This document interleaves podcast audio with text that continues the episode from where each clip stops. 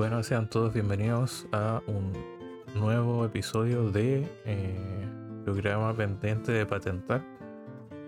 Más adelante, bueno, cuando ya esté subido este programa, algún nombre tendrá. Vamos a ver si en Transisites o si le busco algún otro nombre bonito por ahí. Pero bueno, eh, como ven en el título, este programa está dedicado a un juego que se llama Final Fantasy X.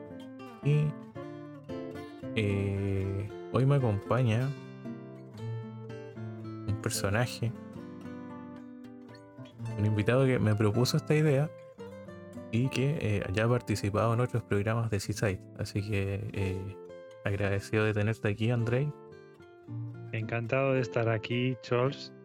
Eh, encantado de que hayas invocado este onírico viaje a Final Fantasy X y encantado de poder compartirlo contigo, haberlo compartido contigo y ahora poder compartirlo con toda la gente que está escuchando.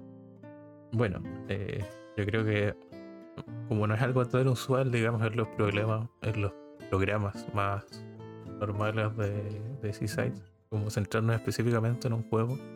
Aunque sí he, mencionado que quiero hacer un programa de 13 Sentinels, pero el señor Espi no, no ayuda mucho, parece. eh, ¿Por qué hablar de Final Fantasy X? Y la, la gestión de este programa, igual la historia es muy breve. Resulta que André me dijo, eh, debería jugar a Final Fantasy X para que grabemos un programa sobre Final Fantasy X. Y yo le dije, bueno. yo no me acuerdo de que fuera así, me hace mucha gracia escucharlo ahora. Pues debo de haberte propuesto, de haberte lanzado la propuesta, seguramente con más intención de grabar contigo algo que de hablar de Final Fantasy X. Pero por lo que sea, coló y afortunadamente pues aquí podemos estar. Exacto. Eh, sí, hay, hay, bastante. O sea, estamos grabando un programa mm, después de estar eh, comentándolo en privado durante varios meses, compartiendo la aventura y bueno, una cantidad de audios que quizás no por cantidad, pero sí por longitud, podían hacer este mismo programa tranquilamente. Sí, eso doy fe. No sé si debo reconocerlo, pero bueno, ya está dicho. Como ven, no, no me compliqué demasiado a, a idear este, digamos, programa, más que nada porque eh, dentro de mis pequeñas metas videojuegos es ponerme al día con los Final Fantasy. Generalmente intento jugar uno al año, de completar. Y este año no había jugado ninguno, así que me vino muy bien jugar este título que en mi caso es jugar la versión de PlayStation Beat. Es decir, la versión eh, remasterizada en HD que salió también en PlayStation 3 y que actualmente se encuentra en Switch y creo que consolas PlayStation y PC. Mira, en Vita se juega muy bien, luce muy bonito y te lo puedes llevar a cualquier lado. Y a mí quizás sea la versión que más me gusta por quizás porque me gustan las portátiles, quizás porque se ve muy bien.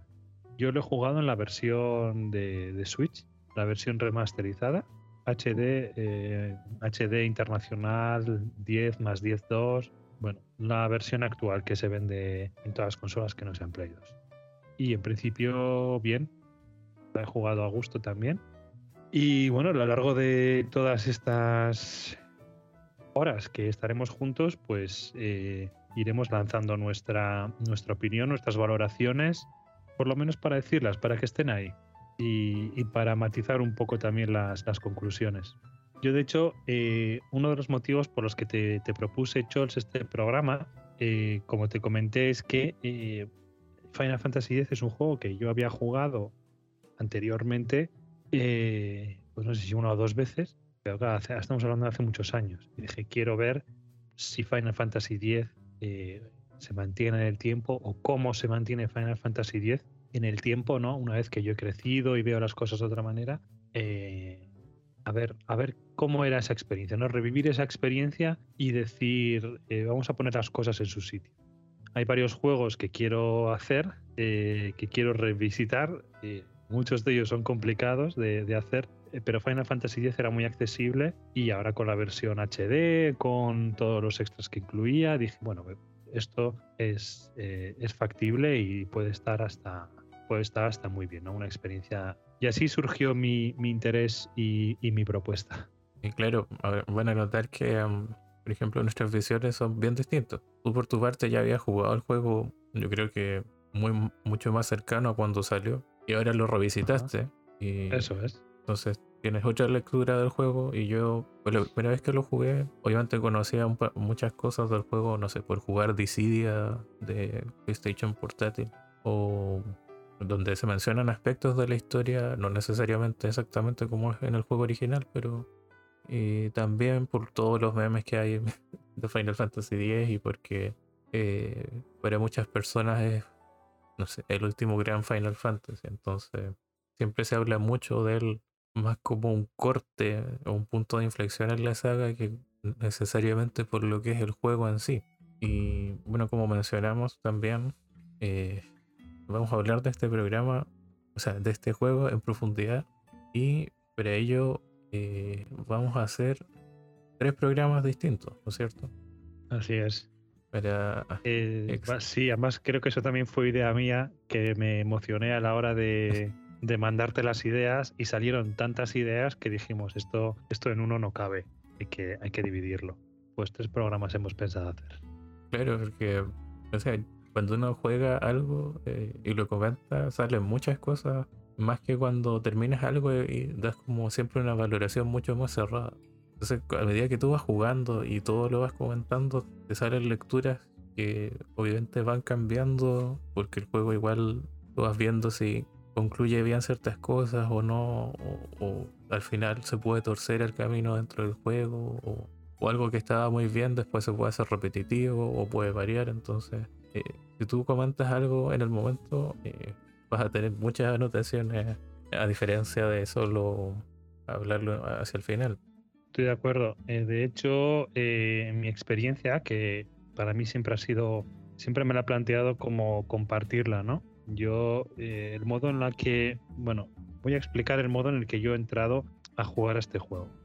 Eh, ya he explicado por qué y una vez que yo quería volver a revisitar este juego y ver cómo me sentía con respecto a él, eh, en vez de tomar notas, que quizás es lo que debería haber hecho, lo que, lo que he hecho ha sido enviar las notas todas, uy, perdona, a, a Chols. Todas las he enviado o todas mis están recogidas en digital y están todas enviadas a él. Eh, puede dar fe de que yo hablo muchísimo, de que se me ocurren muchas ideas, pero cuando él me transmitía las suyas, se me ocurrían muchísimas más. Y al compartirlas con él de vuelta, se iba generando una enorme cantidad de información y se iban informando yo creo que la visión de los dos, pero bueno, voy a hablar por mí. Mi propia visión se expandía y se iba informando cada vez más. Y de hecho, hasta los últimos momentos antes de ponernos a grabar este programa, iban saliendo nuevas ideas, iban saliendo nuevas visiones. Y bueno, en algún momento, pues había que ponerse a grabar y hemos dicho hasta aquí.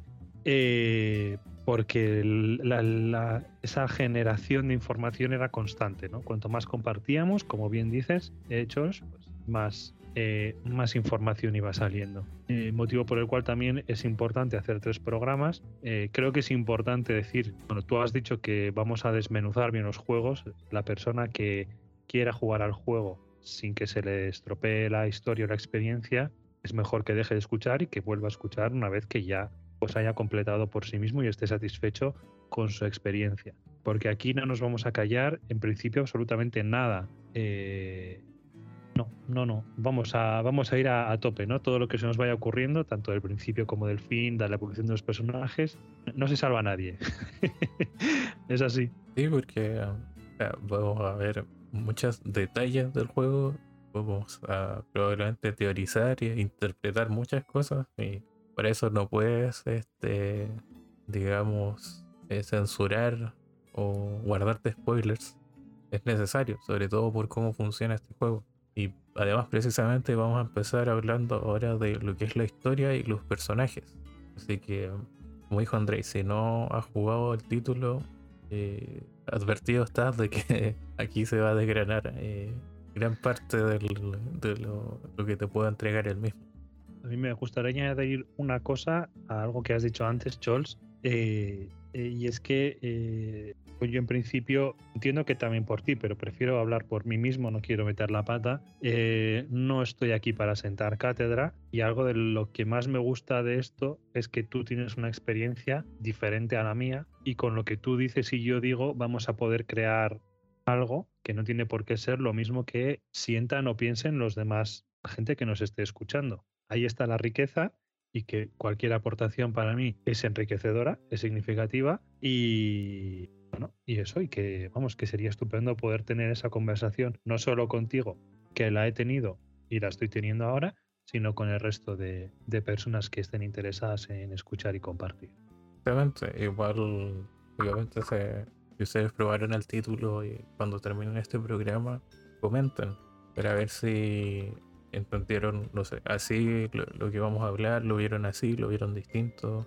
Eh, quizás a veces vamos a mencionar alguna influencia de quizás otro medio, otro juego, y quizás ustedes tengan otras también, pues si todos no tenemos las mismas experiencias eh, a la hora de, digamos, de, jugar algo y, todos llevamos un, ah, palabra, concepto que a veces se me olvida, capital cultural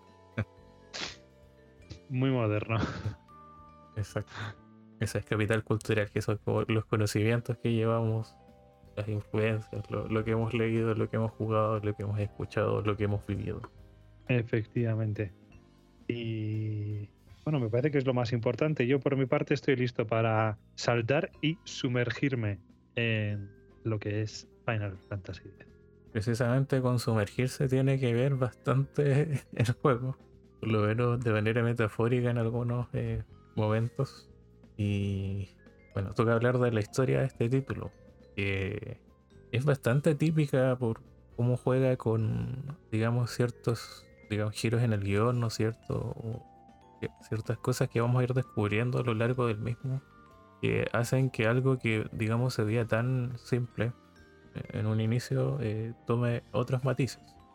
Bueno, lo principal y lo que muchos conocerán, por lo menos de reojo de este juego, es que está protagonizado por un personaje que se llama Tidus, ¿cierto? De, de una risa muy característica. Demasiado característica, sobre todo en su, bueno, digamos más que nada su doblaje en inglés. Es como lo conocemos más en Occidente, ¿no es cierto? Sí, estamos hablando de, de la parte eh, en una parte en la que Tidus y Yuna empiezan a, profundizar e, en la relación y al principio del juego realmente, ¿no? Y se oye una risa bastante, bueno, es una risa muy poco natural, eh, aunque yo no me quiero quedar en el detalle y eh, revisitando el juego en ese punto pensé pensé una pensé una cosa, hay que decir, es una risa que es, que es marcadamente, marcadamente falsa, incluso para los propios dobladores que en otros momentos sí lanzan sonidos parecidos a risas y no risas como tal y salen relativamente de forma relativamente natural. Y digo, si estos actores que son profesionales y, además han conseguido hacer una risa natural en otras partes, entiendo que en, una, en un tramo tan dedicado a la risa que les haya salido de forma tan antinatural, algo tiene que decir.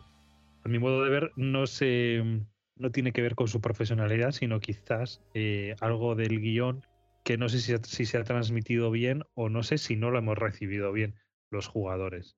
No, se nota que, mm, o sea, igual por la conversación que están teniendo, es un poco con eso de ríe cuando, no sé, todo esté mal o, ríe para pasar, o eh, fuérzate a, a reír, por ahí va un poco. No, no exactamente así, pero eso es lo que yo entiendo que te intentaba expresar esa, escena. Y, sí, yo creo que lo dices bien. Pero, digamos, eh, es una de las cosas que más marcó a, quienes lo jugaron. Un detalle. obviamente ahora con cómo funciona el internet, es un meme directamente. Sobre todo creo que cuando aíslas esa escena en particular de, en contexto. Yo creo que tú lo has recogido bien eh, se fuerzan a reír y cuando hablamos de forzarse a reír, bueno, pues puede que no salga natural. Eh, quizás no sea la forma más feliz de solucionar esa situación, de salvar la situación, aunque a mí como tal, si bien puede para rechinar un poco, no me parece que, que salga de, de lo correcto, vaya. Es decir, se fuerzan a reír, no lo hacen bien, o a nosotros nos parece antinatural, de acuerdo, pero se están forzando a reír. Quizás se podría haber transmitido mejor de otra manera, quizás. Pero como tal, a mí mal no me parece que esté. Bueno, retomando lo que es la historia en sí. sí, porque vaya forma de empezar la historia con detalles nimios del juego. Eh, el juego comienza con una frase que dice, escucha mi historia, esta podría ser nuestra última oportunidad. Con esas palabras arranca Final Fantasy X, obviamente en inglés, pero... Eh, y ya nos plantea algo. Eh, estaba escuchando todo lo que vamos a vivir de ahora en adelante queda condicionado que es una narración de alguien, ¿no, es cierto? por la voz y rápidamente vamos a entender que es Tidus de nuevo, el protagonista del juego. Bueno, ¿quién es Tidus? Eh, cuando iniciamos el juego comenzamos en una ciudad que se llama Tanarkhan. Eh, bastante conocida también el nombre. Así es. Es una ciudad, digamos, bastante moderna, ¿no es cierto? Con tintes entre lo, actual y lo futurista. Donde eh, Tidus es, digamos, una estrella. Eh, es un deportista de una disciplina que se llama Blitzball, que es un juego de balón con, digamos, ciertos matices eh, como, digamos, submarinos, podríamos decirlo, bajo el agua. Y donde se aprovecha la magia y otros elementos, digamos, y técnicas especiales. Es por eso, por ese lado, ya eh, notamos que Tidus tiene como una actitud, digamos, arrogante, una personalidad como muy confiada debido a su estatus, digamos, de as del equipo de, la ciudad, ¿no es cierto? Sí, es, eh, al principio parece muy arrogante en los primeros vídeos iniciales de, esa disciplina tan extraña, ¿no? Ese balonmano subacuático dentro de una esfera que se mantiene orbitando en el aire o levitando en el aire, mejor dicho en tono con, Final Fantasy. Y ahí tenemos nuestras primeras impresiones sobre Tidus, que ya iremos viendo cómo evoluciona el personaje. No, no es todo tan fácil como aparenta en estos primeros minutos. De hecho, en cuanto Tidus empieza a hablar, enseguida se le cambia eh, la actitud, ¿no? Eh, si bien si mantiene cierta seguridad en sí mismo y cierta cierto valor, cierta pensando en bravuconería, pero eso suena un poco despectivo. que tiene cierto arrojo a lo largo de todo el juego, poco a poco. Claro, eh, o sea, después vamos a notar que igual es como eh, algo ocioso si quieres verlo. O no, es tan eh, laborioso para ciertas cosas. Como que le busca el, o sea, por una parte es muy directo. Eh, a veces llegas a pensar que es medio tonto. Pero por lo mismo es muy sincero, ¿no es cierto? Y, bastante transparente, sí. Eh, retomando. Sí, para mí Tidus tiene varios matices. ¿eh? No insisto que para mí no es todo tan sencillo. Y bueno, a lo largo del programa se van a ir viendo las cosas. Cuando entremos en profundidad en, todo esto, pero, por ejemplo, lo que tú decías antes, ¿no? Ese, ese inicio de historia que es tan fuerte, eh, cuando, inicio, ¿no? Cuando Tidus dice, escuchad mi historia, eh, quizás sea lo último que, que la última vez que la última oportunidad. Me parece que tener un par de, bueno, un arrojo para decir eso, ¿no? Una seguridad y una fuerza para decir, yo estoy al mando, esto es lo que, quiero decir, es, es yo estoy al mando de esta, de esta historia, yo soy el protagonista, ¿no? Y no sé lo que va a pasar, pero sí que demuestra una cierta seguridad, ¿no? Y, un, y una valentía. Y para mí, Tius, en ese sentido, sí que mejora para bien a lo largo de toda la, historia. No sé si quieres que entremos ahora en profundidad o quieres que avancemos un poco con la historia. Yo creo que hay que avanzar un poco para entender por qué el Tidus va cambiando. Obviamente igual el personaje tiene un backstory detrás, un trasfondo. Eso poco a poco lo va viendo el jugador. Eh, habíamos quedado en que Tidus es una personalidad dentro de la ciudad. Y precisamente en un partido de Blitzball, donde no sé si era, creo que era como por la copa o un torneo, eh, justo cuando Tidus iba a, hacer una gran jugada para ganar el, el juego, o sea, este partido y el título, aparece eh, un ser desde el cielo, ¿no es cierto? Me da la impresión. Bueno, viene esa criatura, ¿no? Que viene del mar y, arroja una, un maremoto a, la ciudad de, de Zanarkand. Destruye, destruye gran parte de la ciudad, causa, causa muchos destrozos. Y ahí está Tidus, superviviente de, ese primer ataque sobrenatural. ¿Qué, qué, es lo que hace Tidus? Bueno, lo primero es que se encuentra con, con un personaje que ya hemos visto, o sea, muy brevemente, que se llama Auron. Y eh, en el fondo intenta escapar, ayudado por Auron, de, esta debacle, ¿no es cierto?, que ocurre en San. Hasta que él mismo le dice que eh, lo que tiene que hacer es, eh, en el fondo, introducirse dentro de, de, Sin, que es lo que está atacando a, a Auron guía a Tidus hasta, hasta Sin, hasta ese monstruo que viene del mar y como que es absorbido por, por él. Se ve una luz y, Tidus es absorbido por, por esa luz. No se sabe muy bien lo que pasa, ni, ni por qué, ni cómo. Estamos, está el jugador un poquito desorientado, ¿no? Tal y como el, el propio Tidus lo, lo está. Que es algo que, que Final Fantasy recoge muy bien, ¿no? Tidus y el jugador desde un mismo principio como van de la mano y tienen más o menos la misma información.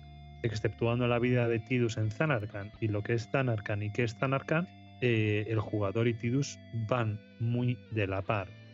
Exactamente. Eh, lo que conoce Tidus, eh, lo que va conociendo, digamos, a lo largo de la aventura va a ser lo mismo que nosotros vamos a conocer del mundo del juego y es que en el fondo es nuestro interlocutor en, muchas cosas. Hacer las preguntas que nosotros mismos nos plantearíamos. Porque lo que ocurre después de esa eh, luz que vemos antiguos es que aparece eh, dentro de unas ruinas. en una noche tormentosa, ¿no es cierto? y eh, ruinas, digamos, que no se parecen en nada a la Sanarkand, para empezar. Como, no sé, que yo esté eh, en mi pueblo o en una ciudad y venga una ola y aparezca, no sé, en las ruinas de los aztecas, por dar un ejemplo. para que se entienda el cambio de escenario. Y... Cambio que seguramente es más fuerte para Tidus que para el jugador, que puede estar esperando y que seguramente habrá visto vídeos, fotos de una aventura fantástica, medieval, que no se corresponde con esa primera imagen del, mundo. Claro, es como literalmente que viajar a otro mundo. Con ese primer cambio de escenario. Eh, bueno, al explorar, digamos, estas ruinas, eh, vamos eh, descubriendo un poco cómo va a ir funcionando la aventura, ¿no es cierto? Y finalmente llegamos hasta lo que sería una bestia, digamos, grande, marina. Y no recuerdo si enfrentamos directamente en ese punto. Creo que sí. Al principio del juego, cuando todavía no hemos llegado a Zanarkand, ¿te refieres? Fui a Zanarkand a, a Espira. Sí. Nos enfrentamos con, con algunas escamas de, de, Sin, porque parecen escamas que se convierten en bichos. Nos enfrentamos, digamos, con, ¿cómo vamos a decir? Con escamas, ¿no? Escamas que además tienen cierta vida propia. Pero llega un punto donde nos enfrentamos como esa serpiente marina, si quieres verlo. Sí, al principio, eh, después de salir de Zanarkand, que es un mundo relativamente a salvo de los, de los monstruos y las criaturas, hasta el ataque de Sin, que aparecen esas escamas, aparece Sin, eh, el primer viaje de Tidus es muy acuático. Llega a unas ruinas bueno, subacuáticas, pero sí que están anegadas. Eh, nos enfrentamos, hay un cierto, un pequeño primer encuentro con una especie de pescado gigante. hay un encuentro con algún otro monstruo dentro de las propias ruinas en secano. Y después de atravesar los primeros pasos en, en la playa eh, y en la isla de, de Side, eh, sí que acaba habiendo un primer encuentro con Sin, encuentro bastante leve, bastante light, en el que Sin está por ahí, se acerca a ellos en barco, pero en ningún momento llega a destrozar su nave, ni, ni ellos realmente corren un peligro palpable. Ah, Digo ellos porque ya se ha reunido con varios personajes más para este punto. Es que él, ahora me acuerdo, él viaja por estas ruinas, después pasa algo, que lo terminan recogiendo un barco, no, alguien que estaba investigando las ruinas, que eran, digamos, piratas, para que se entienda por qué lo capturan. Y lo que tú dices, eh, después de este eh, medio ataque de Sin, eh, Tidus naufragia y aparece en una playa eh, donde se encuentra ya con uno de los personajes que nos va a acompañar durante todo el juego, que es Waka. Correcto. ¿Quién es Waka? ¿Quién es Waka? Waka, Waka es, eh, aparte de uno de los habitantes de esa diminuta isla, que me parece que está en el sur de, de todo el mundo, eh, Waka es capitán del equipo local de Blitzball, del balonmano submarino. Y eh, además de eso, es, eh, es un guardián de profesión. Eh, ¿Qué es un guardián? Un guardián es una persona que protege a los invocadores en su peregrinaje por todo el mundo de Spira para derrotar a Sin. Que yo creo que si hemos que los que han jugado al juego eh, van a entenderlo perfectamente. Los que no, aquí hay una gran amplitud de información que hay que empezar a, procesar. Una vez que conocemos a Waka, se nos abren los conceptos de, de, Sin, bueno, de Sin, de derrotar a Sin, del peregrinaje para salvar el mundo. Y aquí eh, ya estamos hablando de esos temas grandes del juego que, que empiezan a moverse. Como, eh, como en este mundo eh, hay una criatura que se llama Sin, que es la que atacó Zanarkand en un principio, que atemoriza a los habitantes de ese mundo eh, destrozando pueblos, eh, matando gente y en general causando estragos y daños por donde pasa. Y en ese mundo es, es importante para los habitantes el realizar un peregrinaje para poder acabar con Sin. Un peregrinaje que consiste en pasar por una serie de templos a lo largo de todo el mundo y que una vez hecho eso, la persona que lo consiga tiene la oportunidad de derrotar a Sin y traer una época temporal de paz y de tranquilidad. Hasta que Sim vuelve a resurgir con idea de que una vez que, bueno, hay una serie de motivos religiosos detrás que yo creo que podemos explicar un poquito más adelante. Lo que importa es que este peregrinaje es un hecho importante para los habitantes para conseguir esas épocas de paz, unas épocas de unos 10 años o así en los que la gente puede vivir sin temor a que vuelva sin, sin temor a que lo maten, que pueden reconstruir, épocas de paz que, bueno, pues para algunas personas merece la pena morir por ello. Exactamente. Eso explicando muy brevemente algo que igual es muy amplio eh, dentro del juego, que es parte, digamos, ya de la trama principal. Bueno, otra cosa de este encuentro con eh, Waka es que una, eh, Tidus demuestra que sus habilidades de Blitzball son, digamos, bastante buenas en comparación a este equipo que había acá en, en la isla, que son, creo que el peor equipo que hay en, en- la región, o eso dan a entender. Y eh, lo otro es que eh, cuando Tidus explica su procedencia, es decir, vengo de Sanarkand, soy el as de los Sanarkand Apes del equipo de, de Blitzball eh, Walker lo trata como un. O sea, primero como si estuviera bromeando y cuando nota que se supone que entre comillas, en serio, lo trata como una persona eh, demente. Primero, después puede decir que quizás fue afectado por Sin, que según ellos existe una enfermedad que, que hace que el contacto con Sin ah, vuelva eh, loca a las personas, o eso se da a entender. Y eh, creo que más o menos ahí, un poco más adelante, ya vamos a saber que la ciudad de Sanarkand no existe, o eso se le dice al jugador, hace mil años. Lo cual, obviamente, ocupando un poco nuestro razonamiento, nos da a entender que eh, al parecer viajamos al futuro, ¿no es cierto? estamos ahí bastante perdidos, como jugador estamos bastante perdidos eh, porque no tenemos una información eh, acertada de, del Zanarkand del que venimos, ni qué es lo que ha pasado, ni dónde estamos. Por lo tanto, tanto Tidus es muy comprensible que esté confuso, como el jugador es muy probable que en un principio pues no sepa por dónde le da el aire. Efectivamente se da a entender que se ha viajado mil años en el tiempo, en el futuro, y que estamos en una época en la que Zanarkand eh, como tal ya no existe, pero existe un Zanarkand, quiero decir, existen las ruinas de ese Zanarkand, existen muchas cosas que había en ese mundo, existe el Blitzball.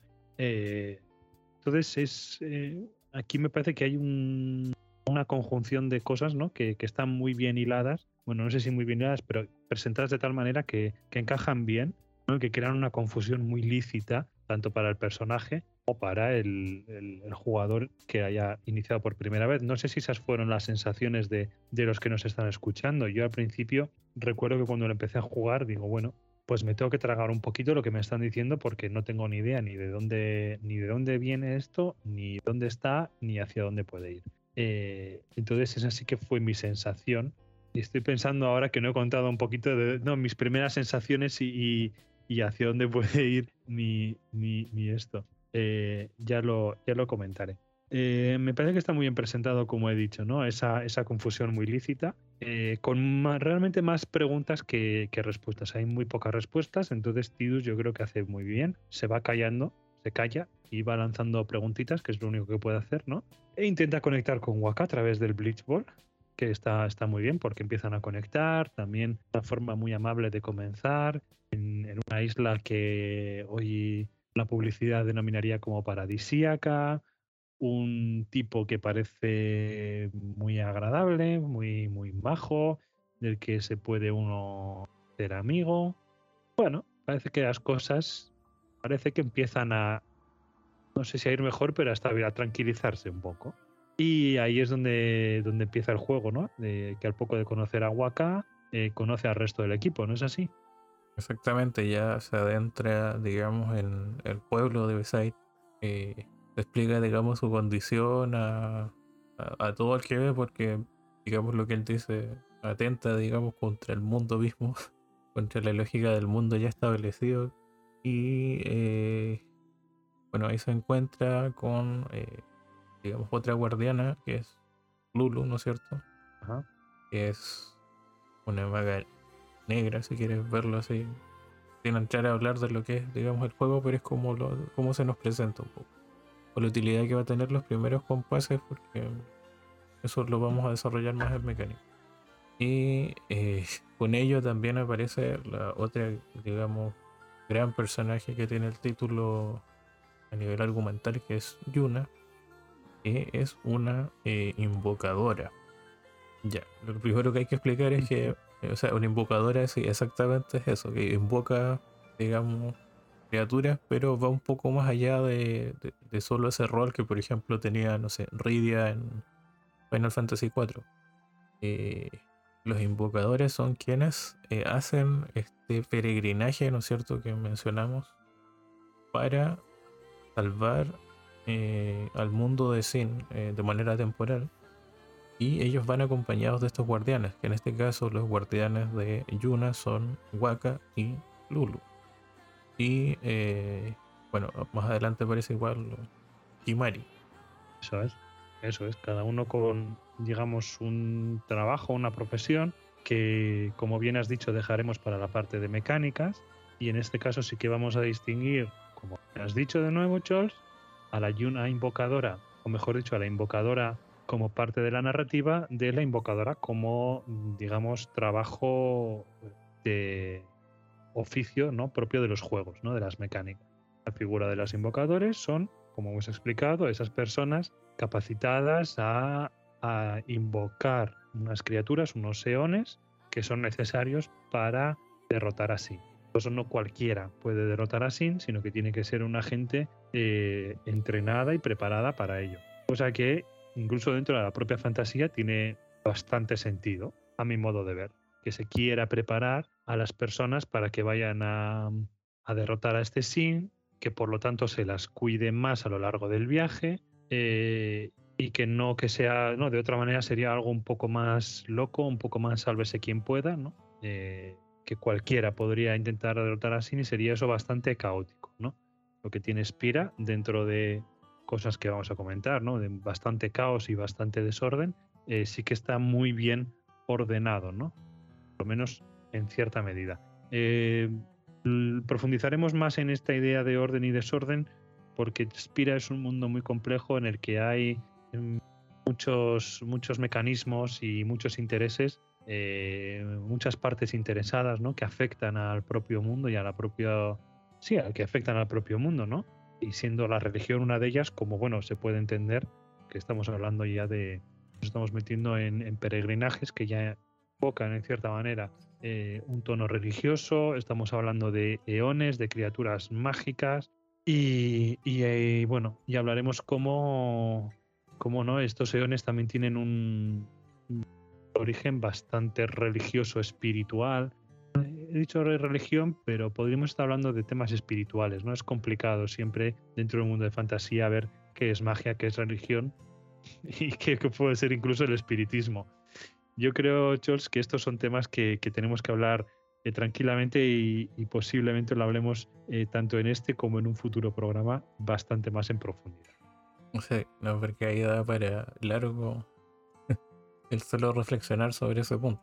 Pero bueno, conociendo esto de, digamos, del rol de la invocadora, de Yuna y de su equipo, digamos, los guardianes son los únicos que lo pueden acompañar, digamos, en su viaje y participar activamente del peregrinaje que se realiza en determinados templos, ¿no es cierto? Con el fin de conseguir eh, invocaciones que aumentan el poder, obviamente, del invocador.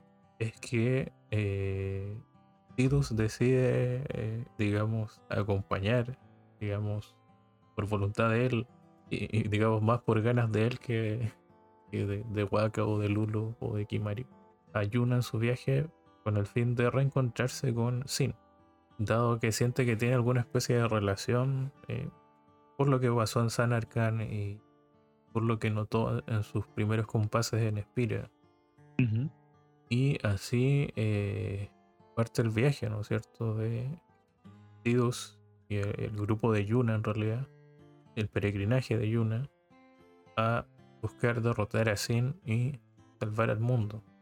Eh, como dato adicional, eh, digamos, Yuna dentro de la población tiene una gran importancia debido a que es la hija de eh, el anterior invocador que derrotó a Sin, que se llama Braska.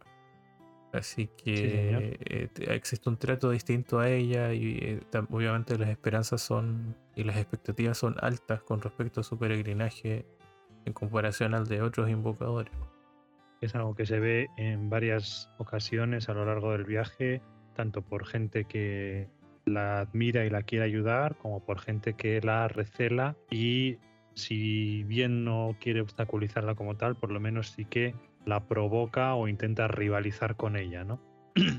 Bueno, hay que un poco tipificar mejor a, a, ya, bueno, mencionamos qué es, qué hace, pero a nivel de personalidad es como, digamos, por una parte es muy eh, dejémoslo en religioso, devoto de las normas de este mundo y de cómo funciona el credo de Yevon, ¿no es cierto? Que institución que hay en Spira. Y eh, por otro lado, digamos, un personaje bastante eh, enérgico, igual da para bastantes momentos de, comedia. Y por eso igual se lleva bastante con Tidus en general. Yo me quedo con la buena relación que tiene con Tidus al principio y cómo, eh, siempre hablando desde un principio, porque ya vamos a ver la evolución de los diferentes personajes, en un principio es una persona accesible, eh, fácil de tratar, si bien con el tema de la religión es, sí, vamos a decir, es, es muy devoto, por decirlo de alguna manera, y, y quizás tampoco está para, para apretarle mucho las tuercas, pero, por ejemplo, con Tidus pues hace buenas migas y es capaz de, bueno, de pasarle ciertas cosas, ¿no? Ciertas preguntas, ciertos comentarios, que si bien Tidus no dice con malicia, a Waka, dichos por una persona, vamos a decir, eh, normal, no, no alguien como Tidus que no sabe dónde está, o una persona que lo quiere decir con malicia, pues se sentarían de otro modo muy, muy mal. Eh, ese, sería, ese sería por un lado Waka. Por otro lado tenemos, ya que estamos hablando de los, de los personajes, estaría Lulu, que es una guardiana con cierta experiencia. Em, eh, es una guardiana, pues, pues sí, es una guardiana como más veterana, tiene un humor bastante seco. Eh, aquí en España la, la, llamaríamos amargada en muchos aspectos. Eh, por cómo habla, por sus, sus, formas de hablar tan cortantes, por cómo al principio no es nada accesible. Es, se, se, cuesta, cuesta hacerse amiga de ella, ¿no? A pesar de que Tidus tampoco se toma mal los comentarios. Eh, cuesta hacerse. A, cuesta querer a, a, Lulu como personaje en un principio. Pero un poco igual que como bastante cerrada y, e indiferente, lo podría decir. Sí, y también muy severa. Tiene, tiene. Seguida reparte juicio y es muy severa. Y, y, bueno, así como Waka ayuda, Lulu da información y da información de buena calidad, pero la da de mal grado, eh, la da a regañadientes, la da juzgando a, a, Tidus, ¿no? En este caso, que es el que no sabe. Entonces es un personaje que al principio cuesta, cuesta enterar, cuesta querer. Poquito como Kimari, que también es muy ausente. Kimari es más del tipo... Mmm, yo creo que va un poquito por el tema como de samurái, ¿no? Como de guerrero silencioso, solitario. Eh, yo cumplo con mi deber, yo protejo a Yuna, pero no hablo contigo, no, no habla con el personaje, no habla apenas con Tidus, es muy poco accesible, eh, es muy seco, eh, aunque no tan desagradable como, como lo es Lulu. De nuevo son dos personajes a los que cuesta, por lo menos a mí me cuesta siempre eh, quererlos, ¿no? Y esta vez que lo he rejugado, sobre todo Lulu, eh, ostras, hay que, hay que trabajar mucho, ¿no? Para, para empezar a, a, querer a esa mujer. Y nos quedaría eh, Yuna. Bueno, Yuna es bastante distinta a Lulu. Es bastante accesible, digamos, un poco ya por su profesión y estatus público, digamos que es como sociable con todos, ¿no es cierto? Eh, y intenta ser, digamos, siempre agradable. Y por una parte y por el otro es que está muy encomendada lo que tiene que hacer.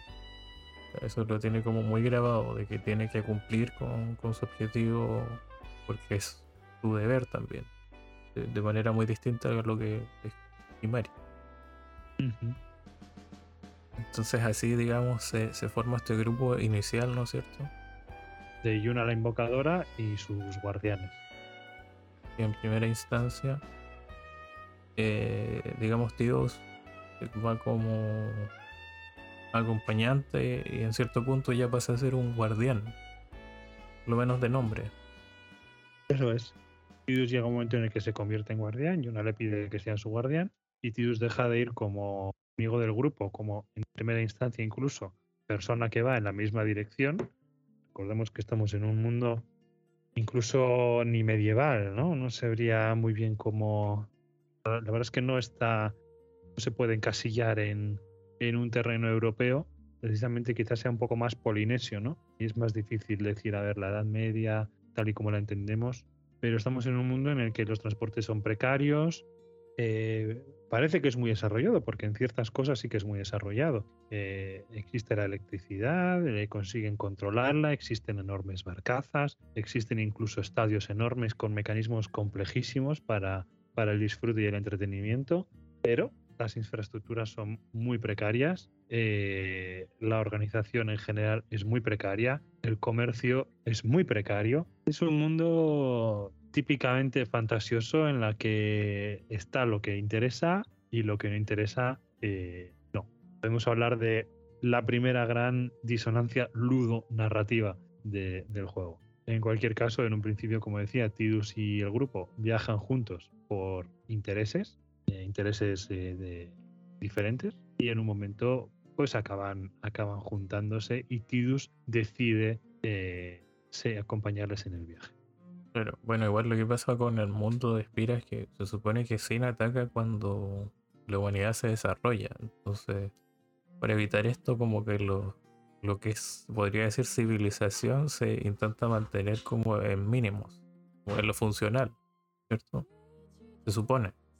Ese es como el, planteamiento inicial que, que, nos dan a, nosotros como jugadores. Eso es. Es un planteamiento inicial. Aún así, bueno, aquí sí que, claro, aquí están las experiencias de cada uno. A ti te parece que encaja. Yo cuanto más lo pienso, más veo esa disonancia de, ostras, es verdad que el mundo está muy avanzado en algunas cosas, ¿cómo es posible que, exista y que se controle la electricidad y no existan pues otras circunstancias, no otros materias primas, otros recursos que, que sería lógico que vinieran antes de poder incluso controlar la electricidad, ¿no? El conocimiento de ingeniería para algunas cosas es tan grande y para otras, sin embargo, es tan pequeño. A, mí a mí me cuesta creerlo. Eh, lo importante yo creo que es ese inicio del viaje del que estábamos hablando. ¿Te acuerdas de cuando, de cuando eh, deciden viajar juntos? O sea, ya desde que salen de... O sea, cuando lo deciden todos es como después de lo que ocurre en el templo de Visay. Después salió el templo de Visay, Tidus va con ellos en barco pensando que eh, no, que en el estadio donde se iba a desarrollar un béisbol, alguien le reconocería. Ah, cierto. Pero es que eh, la idea era llegar al torneo de, de Blitzwood, de, todos los eh, distintos lugares, que como continental, si quieres verlo, el deporte. Eso es. Bueno, eh, por allí se encuentra con, por ahí se encuentra con uno de los miembros del equipo, con Auron, que le empieza a meter ideas en la cabeza, eh, le empieza a decir, Sin es tu padre. Claro, ahí Tidus ya, pues como he dicho, se empieza a comer la cabeza, primero no se lo cree, pero guiado por Auron, que es la persona que le ha estado cuidando durante los últimos 10 años, que es la persona que le ha guiado hasta Sin para ser absorbido y ser traído a ese, al mundo de Spira, eh, ahí hay un conflicto que Tidus pues quiere resolver y por ahí, pues bueno, poco a poco pues se van aunando esos, esos intereses, ¿no? Tanto del grupo como de Tidus de hacer ese peregrinaje y de Tidus llegar a Zanarkand, que es el último paso del peregrinaje del invocador. Así que empezando desde el, desde el mismo principio, pues tienen un camino muy similar. Además de la afinidad que Tidus va cogiendo por Yuna, la simpatía por el equipo, eh, ahí poco a poco se van juntando esos intereses que a mí no me chirrían en un principio. No sé si a ti, Chols, te chirriaron o te pareció como un motivo muy muy muy mediocre para que distintos grupos de personas o distintas personas se junten para, para, hacer ese camino. O sea, es que al principio como que no, digamos, no tiene tanto sentido, pero digamos lo que va a enlazar esto eh, un poco tiene que ver con Auron también es otro personaje, igual es importante en la trama, que es eh, que es el padre de Tidus, con el cual, digamos, Tidus no tenía una gran relación. Eh, digamos que en cierto punto de su vida desapareció. Y por esa parte es cuando aparece Auron en la vida de Tidus y lo comienza a cuidar. Y ahora en Spira descubre que Jetch cuando desapareció había llegado a Spira y fue uno de los guardianes de Braska, que era el padre de Yuna, y eh, lo mismo con Auron. Entonces, eh, por ese lado comienza a influir sentidos de que tiene que ver así, eh, y especialmente cuando Auron le dice que Jetch tiene una relación con, con que están relacionados de cierta manera. No le explica por qué, pero siembra, digamos, esa relación en la cabeza de Tigo. Lo que Eso es. posteriormente, eh, viendo que eh, ya en el torneo de Blitzball no, no ocurrió lo que él esperaba, hace que se decida, digamos, por eh, encontrarse con Sin y por lo tanto ya acoplarse definitivamente al grupo de, de Yuna, junto con Aura. Y ya casi tendríamos el grupo al completo, faltaría un personaje que se uniría más adelante. Y bueno, a partir de aquí ya podemos empezar a hablar de, esa, de ese grupo uniforme que tiene ese mismo destino ¿no? y las aventuras que, recorren. Eh, no sé cómo lo verás, Chols. Quizás no haya que comentar todas una por una y no comentar toda la generalidad del viaje, ¿no? Así como, por ejemplo, cuando después de toda la parte del, del estadio y del torneo de Blitzball que has mencionado antes, justo inmediatamente viene eh, la, famosa risa falsa, que es un momento que, bueno, cada uno hemos dado nuestra opinión sobre él. Eh, queda ver lo que opina la gente. Y a partir de ahí, pues eh, comienza el viaje, primero a través de un camino bastante sencillito.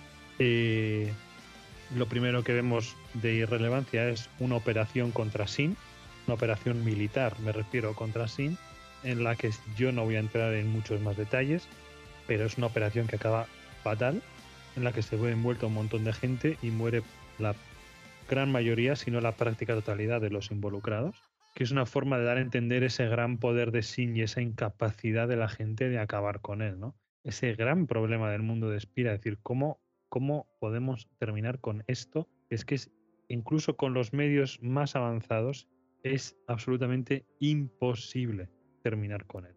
¿Qué te pareció a ti ese momento? Bueno, es cuando eh, como la figura de Sin pierde un poco ese misticismo de, no sé, cuando ataca a Sanarkan, que era como algo catastrófico y pasa a ser como una amenaza real contra, contra digamos, lo que puedan hacer, como tú dices, si quieres verlo, la, la humanidad, entre comillas, los pueblos de Espira contra él y por qué, digamos, le temen tanto. Además de que ahí tú mencionaste que eh, había mucha tecnología y era porque existe este grupo que son los Albeit, que ellos van contra todas las normas de, digamos, establecidas como en general para Espira, por el culto de Yvonne. Y ellos sí eh, tienen un gran desarrollo tecnológico. Y un poco antes también que mencionar que ese mismo grupo intentó raptar a Yuna por alguna razón pero... Eh, profundizaremos más adelante. pero, eh, digamos, llegado a este punto y en esta eh, situación en concreto se introduce un personaje, igual va a ser importante en la historia, digamos, se podría decir que inicialmente no, pero con el tiempo vamos a ir viendo que se empieza a manifestar como una especie de antagonista, ¿no es cierto? Del juego, y que es este Seymour, Waddle. El famoso Seymour que vemos por primera vez justo antes del torneo y que poco a poco sí, efectivamente se va a convertir en, el gran antagonista, ¿no? Aunque desde un principio eh, el jugador pues podrá notar que no, no es trigo limpio por sus su peinado eh, su peinado extraño, su color azul raro, eh, su forma de hablar pausada, calmada, pero como si estuviera en control de la situación y bueno, una serie de, conexiones y de pistas que el jugador identificará claramente, no tanto los nativos de, de Spira. Creen que es una figura buena y que les va a ayudar en, en su vida. Exactamente. Eh, igual él representa como uno de los pueblos de Spira digamos, de las razas. Una, mezcla entre humanos y árboles. Son los guados. Humanos amantes de los árboles. Bueno, es que igual son como. Sus extremidades son como. Tienen rasgos de ramas y cosas así. Seymour. Bueno, cuando hablemos de los personajes, Seymour también tendrá su espacio porque es importante hablarlo, ¿no? Como uno de los, de los villanos principales. Eh, y, como el gran opositor de, Yuna, ¿no? Porque algo que tiene el juego que se puede empezar a vislumbrar aquí son los paralelismos en el juego. Eh, primero entre Tidus, entre Tidus y Yuna, ¿no? Como cada uno está determinado a, llevar a fin, a buen puerto, su causa. Eh, y es un viaje que hacen además los dos concretamente desde Beside hasta Zanarkand desde una punta del mundo al otro. Por otro lado, entre Tidus y, y Jack, como ambos son guardianes, También estaría el paralelismo entre Yuna y Braska, que son dos invocadores, ¿no? Que a la vez esta pareja es un poco lioso quizás, ¿eh? Pero esta pareja Yuna Tidus con Braska Jack hacen ese gran paralelismo. Y por otro lado estaría la rivalidad entre Tidus y Jack paralela a la rivalidad entre Yuna y Seymour, que muchas veces se cita a Seymour como ese villano que se opone más bien a Yuna, no tanto a Tidus, sino como el villano que se opone a Tidus es Jack, no tanto Seymour, que es por cierto uno de los motivos por los que Jack fue elegido para representar a Final Fantasy X en Dissidia y no Seymour, aunque que pueda parecer extraño y aunque pueda parecer que Seymour, como es uno de los malos del juego, como Jack, eh, al final se va a ver que no es una persona tan mala, ni siquiera sea una, un, oponente ¿no? al, que, al que hay que batir porque está causando el mal. Todo esto se va, lo, ya lo vamos a ir desmenuzando, eh, pero se eligió a, Jack precisamente por esta rivalidad. ¿no? Y como se entendía que Jack está más unido a Tidus y Seymour está más unido a Yuna un poco, un poco curioso quizás, ¿no? Eh, me estoy poniendo en la perspectiva de una persona que no ha jugado al juego, aunque, aunque en un principio hemos dicho, si no habéis jugado al juego, jugadlo primero y luego venid. Pero aún así parece que estamos mm, como ayudando a ese oyente que, que no lo ha querido o que, o que ha preferido entrar sin saber nada. La persona audaz eh, no escucha las advertencias. Bueno, pues para esas personas está, está, está esto, aunque seguro que los oyentes que conozcan el juego pues no tendrán ningún problema en ver tanto estos paralelismos ni cómo seguir la historia que estamos contando. Que por cierto, ¿por dónde íbamos, Chols? Estamos justo después del ataque eh, fallido hacia Sin. En el camino de Migen. Claro, hacia el tercer templo del recorrido. Bueno, después yo no sé cómo lo recuerdas tú, pero ya una vez pasado Migen, que es un primer encuentro, bueno, un siguiente encuentro con Sin, sería el tercero. Ya sería el tercer encuentro con, bueno, cuarto si contamos el del inicio, ¿no? Y sería ese cuarto encuentro con Sin en el que vemos eh, no solo su potencial destructivo, que eso ya se ve en, en el tercer encuentro, sino además esa impermeabilidad a los ataques, ¿no? Esa gran defensa que tiene él. Y a partir de ahí el juego se va enfocando cada vez más en el grupo y en el desarrollo interior de los personajes. O así es como lo sentí yo. ¿Cómo lo sentiste tú? Claro, comienza a plantearnos un poco más sus dilemas. Eh, comenzamos a ver que igual existen otros invocadores que están haciendo el peregrinaje con ideas distintas a las de Yuna. y, bueno, se va desarrollando lentamente esa relación entre Yuna y Tidus. Y ya, bueno, Tidus es prácticamente a ese punto aceptado por el grupo que llevamos. Y mal no recuerdo un poco más adelante ya. Eh, no me acuerdo que siga después del templo de, del rayo. No viene ya eh, Macalenia, ¿o no? A ver. Eh, si seguimos por el camino de Migen, eh, me parece que lo primero que vemos es el, o casi lo primero que vemos es el Moonflow, ¿no? Ese paraje, ah, no. ese paraje de precioso de un río con no, no, ahora, bichos enormes. Ahora entendible. O sea, sí, lo que estabas diciendo estaba bien, pero el Milligem es antes de enfrentarse a Sin. Cuando... Antes de enfrentarse a Sin en, en Migen. Porque Migen te lleva las rocas a hongo y Ah, vale, sí. Y después van al templo de Yose, después de eso. Que es lo que decía yo, que es un templo donde está la invocación eléctrica. Eh, sí, sí, sí, ahora me acuerdo. Y claro, después. como rocas alrededor, supuestamente flotando por campos electromagnéticos. Sí. Cosa rara. Bueno, y después el grupo llega a eso que decías tú, que es la, el río de la luna. Donde pero de nuevo hay otro ataque de, de Sin y por otro lado nos damos cuenta de que vemos, no sé, unas ruinas de civilizaciones muy avanzadas bajo el agua. Y también eh, notamos ciertos símiles de eh, Tidus con Jetch. Imaginaba por el asunto ese del. ¿Cómo es que se llamaba? Ese que era como un elefante gigante. Shupaf. Eso. Posiblemente una de las partes que más me gustan del juego. Me parece un, un escenario precioso. el Moonflow. Eh, además, el propio nombre me recuerda a, esta canción, eh, la de Moon River, que me parece preciosa también. Me trae mucha, mucha paz. Eh, los Shupov me hacen gracia y, esa especie de anfibio eh, comerciante que, los, que gestionan, los gerentes del negocio de Shupov, que hablan muy raro, no sé cómo se llaman esos bichos, eh, siempre me han caído muy bien, me han hecho mucha gracia. Y en sí es una zona que a mí me, encanta cuando entro al, al Moonflow.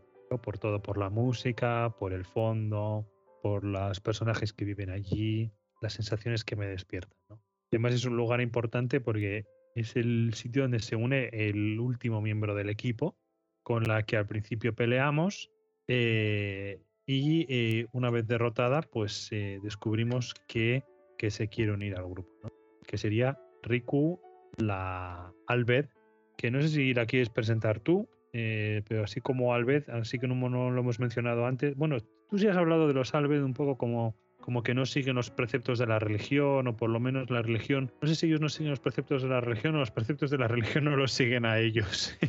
y no los tienen como muy, muy en cuenta, ¿no? Y, por el momento se mantiene en secreto su, su origen albed porque supondría un problema con Waka, que es ese, ese personaje religioso que, que, desprecia a los Albed y cree que, bueno, es que despreciar, ¿no? Cree que están haciendo activamente un mal a Espira porque en vez de contribuir a la redención, contribuyen a perpetuar el castigo que es sin, ¿no?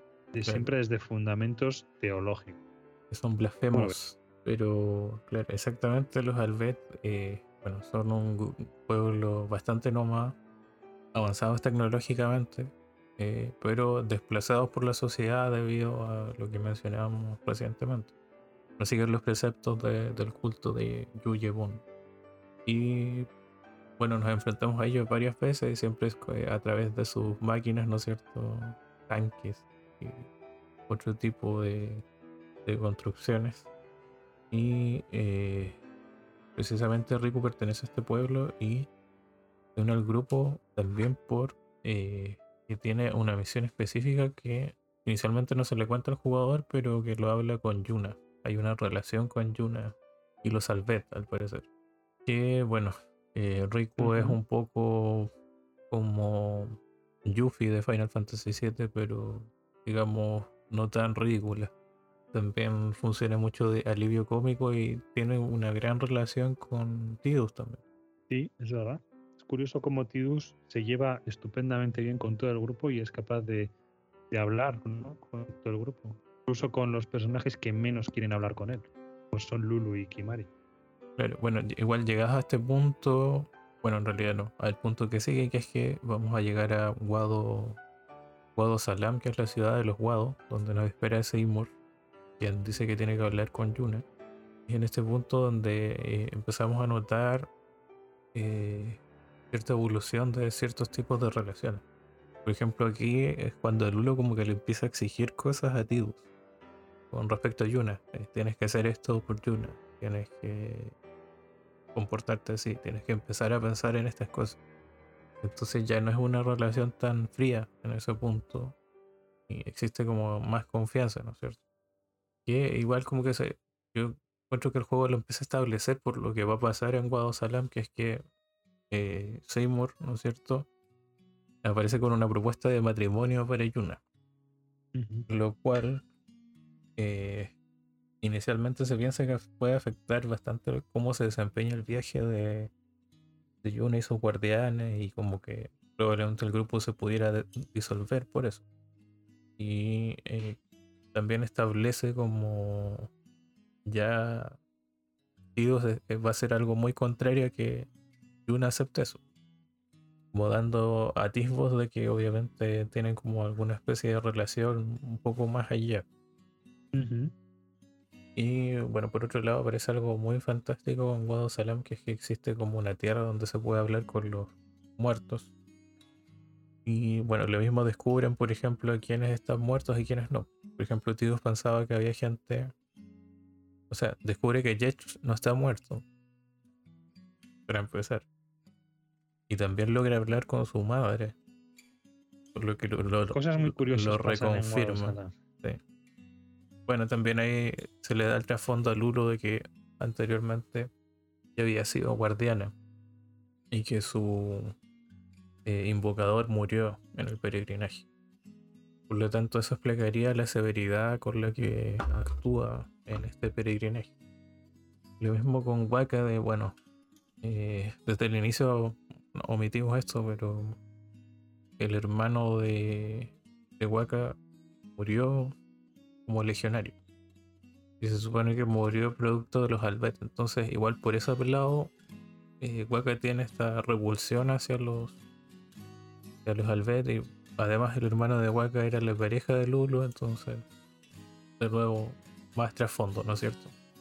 Cierto trasfondo que habla un poco de los personajes sin llegar a influir mucho en la trama. Si acaso en ese indagando, más bien subrayando ese, esa versión de Waka por los Albert y esa facilidad con la que se hizo amigo de Tidus, ¿no? Porque Chapú, que es el hermano, es el nombre del hermano, le recordaba a Tidus, ¿no? Incluso por eso le regala la espada de Chapú, que es la, la famosa espada hermandad de, de- de Tidus, que parece que está hecha de agua. Y bueno, es algo que está, que está ahí, que no termina de afectar mucho a, a la, a la trama en general, ¿no? Mm. A mí lo que sí me cabría destacar es una cosa, eh, de hecho dos, una por cada una de las cosas que has dicho.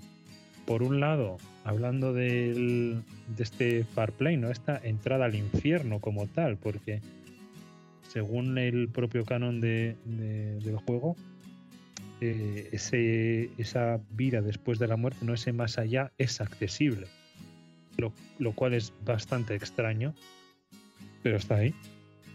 Y luego otro paralelismo que no he mencionado antes, pero que es que es que se empieza que se empieza quizás no se vea, pero está ya ahí. Es el paralelismo entre eh, Seymour y eh, esos primeros invocadores, es decir, Yunalesca y su marido, eh, que también es un viaje que, bueno, también son invocadores que hicieron, Yunalesca fue una de las invocadoras, Seymour también quiere ser ese invocador, y si, si bien no es un paralelismo completado, es un paralelismo deseado. Y a través de esta boda con Yuna, a la que pensaba sacrificar más adelante, pues eh, se formaría este, este, este último paralelismo. No quería dejarlo pasar porque parecido muy, muy llamativo cuando lo has comentado. No sé, sin duda. En en este punto ya muchas piezas se están empezando a juntar dentro de lo que es la historia y, y los personajes. Su trasfondo. Ya vamos entendiendo mucho mejor el mundo y todo. De hecho, eh, si saltamos ya al acontecimiento más relevante, vamos a encontrar que, si mal no recuerdo, es me estaba saltando mucho. Bueno, vamos a pasar por lo que es el bosque de Macalania, ¿no es cierto? Que, eh, bueno, en esta visita no va a ser tan mítico, ¿no es cierto? Eh, sí, la verdad es que es más rápido de lo que pensaba, ¿eh? Este juego me deja pozos de que es una un peregrinaje y un viaje más largo, de que vamos a pasar por, por más sitios y en realidad es muy rápido. Enseguida llegamos a, a Macalania, enseguida llegamos a... eh, bueno, pasamos por, La llanura de los rayos. por, por la llanura de los rayos, que tampoco pasa nada destacable. Pero sí, sí, eh, enseguida se va, se va moviendo todo muy rápido a partir de aquí. Pero entramos como yendo hacia el clímax. Si quieres, por- a correr hacia el clímax. Y bueno, de, de Macalania, ¿no es cierto? Llegamos al templo de Macalania donde ocurre una situación compleja con eh, Seymour. Nos terminamos enfrentando a él, ¿no es cierto? Y Sí, eh, ya se. Bueno, para el jugador se Lo comienza. enfrentamos y lo matamos. Ah, cierto. y por lo mismo tenemos que escapar de del templo. Y obviamente este asesinato va a tener repercusiones, si quieres verlo, sociales y políticas para Yuna. Precisamente en nuestro escape, eh, el grupo termina perdido y separado solo momentáneamente en un desierto. Y bueno, en ese desierto eh, conocemos a los Albet y, y toda la historia que tienen detrás. ¿No es cierto? Cabría decir que también me parece que es Sin el que los transporta a ese desierto, ¿no? Pasan de, de una zona nevada y gélida a todo lo contrario, ¿no? A otro tipo de desierto. O sea, pasan de un desierto gélido a uno caliente y caluroso. Este, eh, hasta donde yo sé, es Sin el que los mueve, ¿no? En ese, en ese intento, como hemos dicho antes, de Sin es, es Yect o Yect es Sin, ¿no? Y Yect está guiando la mano de, de Tidus en ese viaje paralelo que han hecho eh, intentando y esperando que Tidus consiga lo que él no pudo conseguir, que es romper el ciclo de... Espira. sí, vamos, podemos llamarlo el, ciclo de... Se puede llamar de muchas maneras y se le llama de muchas maneras, el ciclo de Espira. Bueno, de hecho lo mencionan así, por lo menos en español, porque juego de palabras con espira, de espiral. por eso dicen ciclo de espira. O por eso te hacen mm. pensar que se llama espira. Tampoco te lo aclaran, sino como observaciones que uno puede hacer. Bueno, ahí se ve esa mano de, de Jet que, que va guiando esto, ¿no? que les lleva hacia donde tienen que ir, así como en un principio, al principio del juego, si bien no lo sabemos, aquí podemos empezar a intuir que es Sin el que lleva a, o sea, es Jet el que lleva a Tidus de Zanarkand a Espira, que lo va, lo va dejando cerca de donde tiene que estar, cerca de Beside, donde está Yuna, eh, y, muchas veces aparece ¿no? en el viaje y no siempre ataca. Realmente lo vemos menos atacando que haciendo apariciones. Se ve mucho menos monstruoso de lo que parece. Bueno, en parte después lo van a explicar también, porque, pero eh, como mencioné, aparece en este desierto donde el grupo queda disperso y se vuelve a unir y termina conociendo los Albeit, ¿no es cierto? Y ahí descubren que, bueno, eh, la madre de Yuna era Albeit. Y que de hecho Riku es prima de Yuna y, vamos a conocer al Cid de este juego que es un Albeit, que es el padre de Riku. Y eh, precisamente estando con los Albeit vemos cómo son atacados. Eh, yo no recuerdo como castigo, ¿no es cierto? Bueno, entre comillas que estén escondiendo a Yuna, se supone.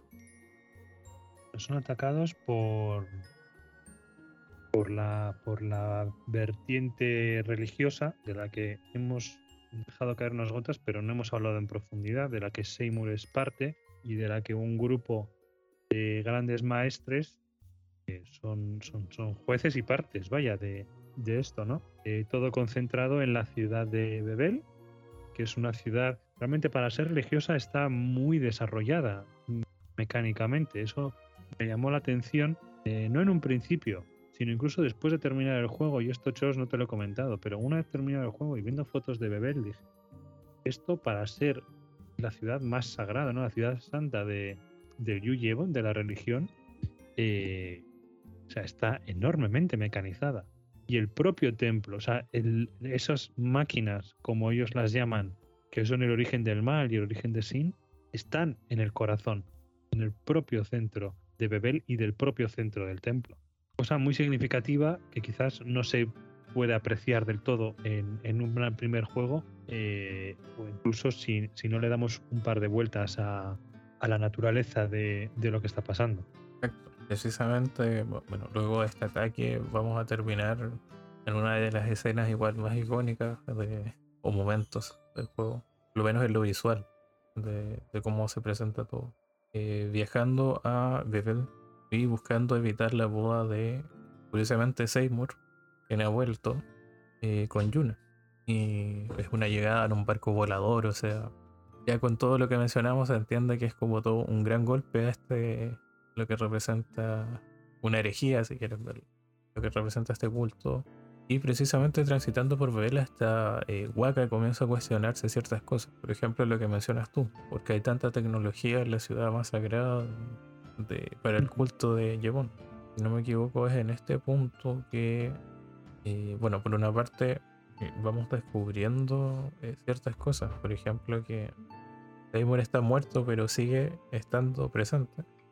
Por otro lado, que la religión parece que no es tan pura, que, que existan ciertas cosas oscuras en ella y bueno, nuestros protagonistas en este punto igual terminan eh, siendo arrojados a una especie de, no una prisión, sino que un castigo para los pecadores, si quieres verlo.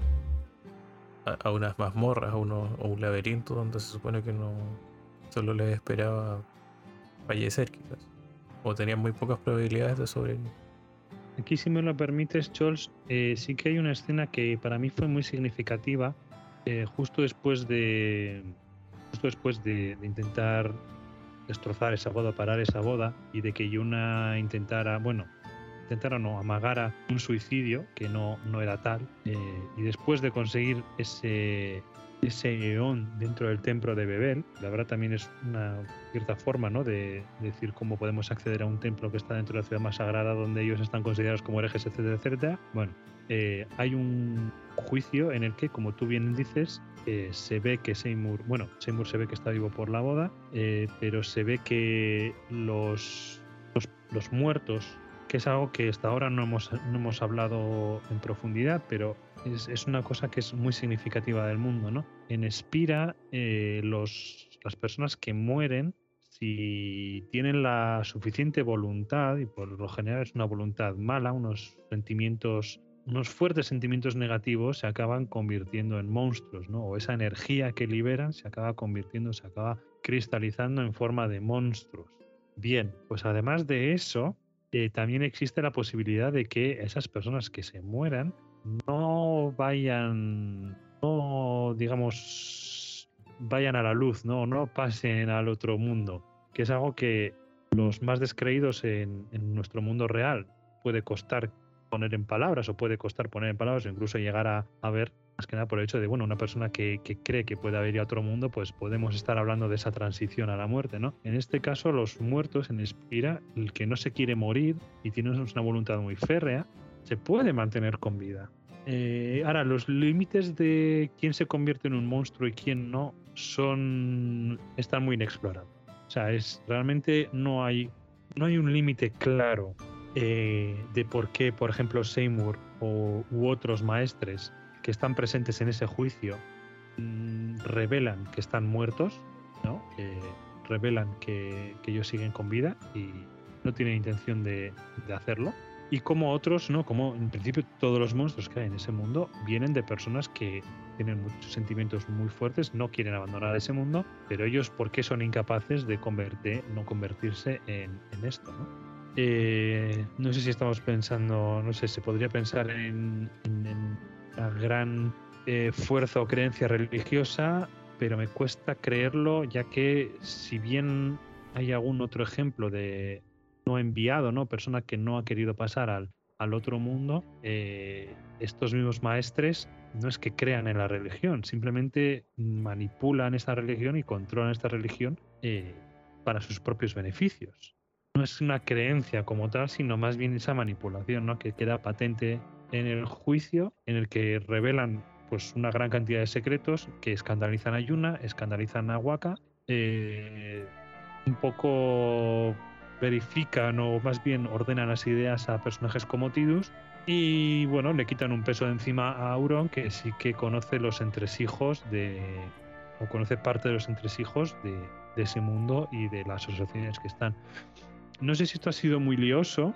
Eh, quizás tú, Chols, puedas poner un poquito de orden en las cosas que veas que, necesitan, que lo necesitan un poco. Pero, bueno, en el fondo, como mencionaste, eh, primero se trata que la institución religiosa o espiritual está corrupta. Lo segundo es que y generalmente cuando alguien muere, los invocadores tienen que hacer una ceremonia para que su espíritu llegue al otro mundo. Y si esto no ocurre, pasa lo que tú dices, o se convierten en monstruos si tienen una mala voluntad, o permanecen, eh, digamos, eh, de forma espiritual.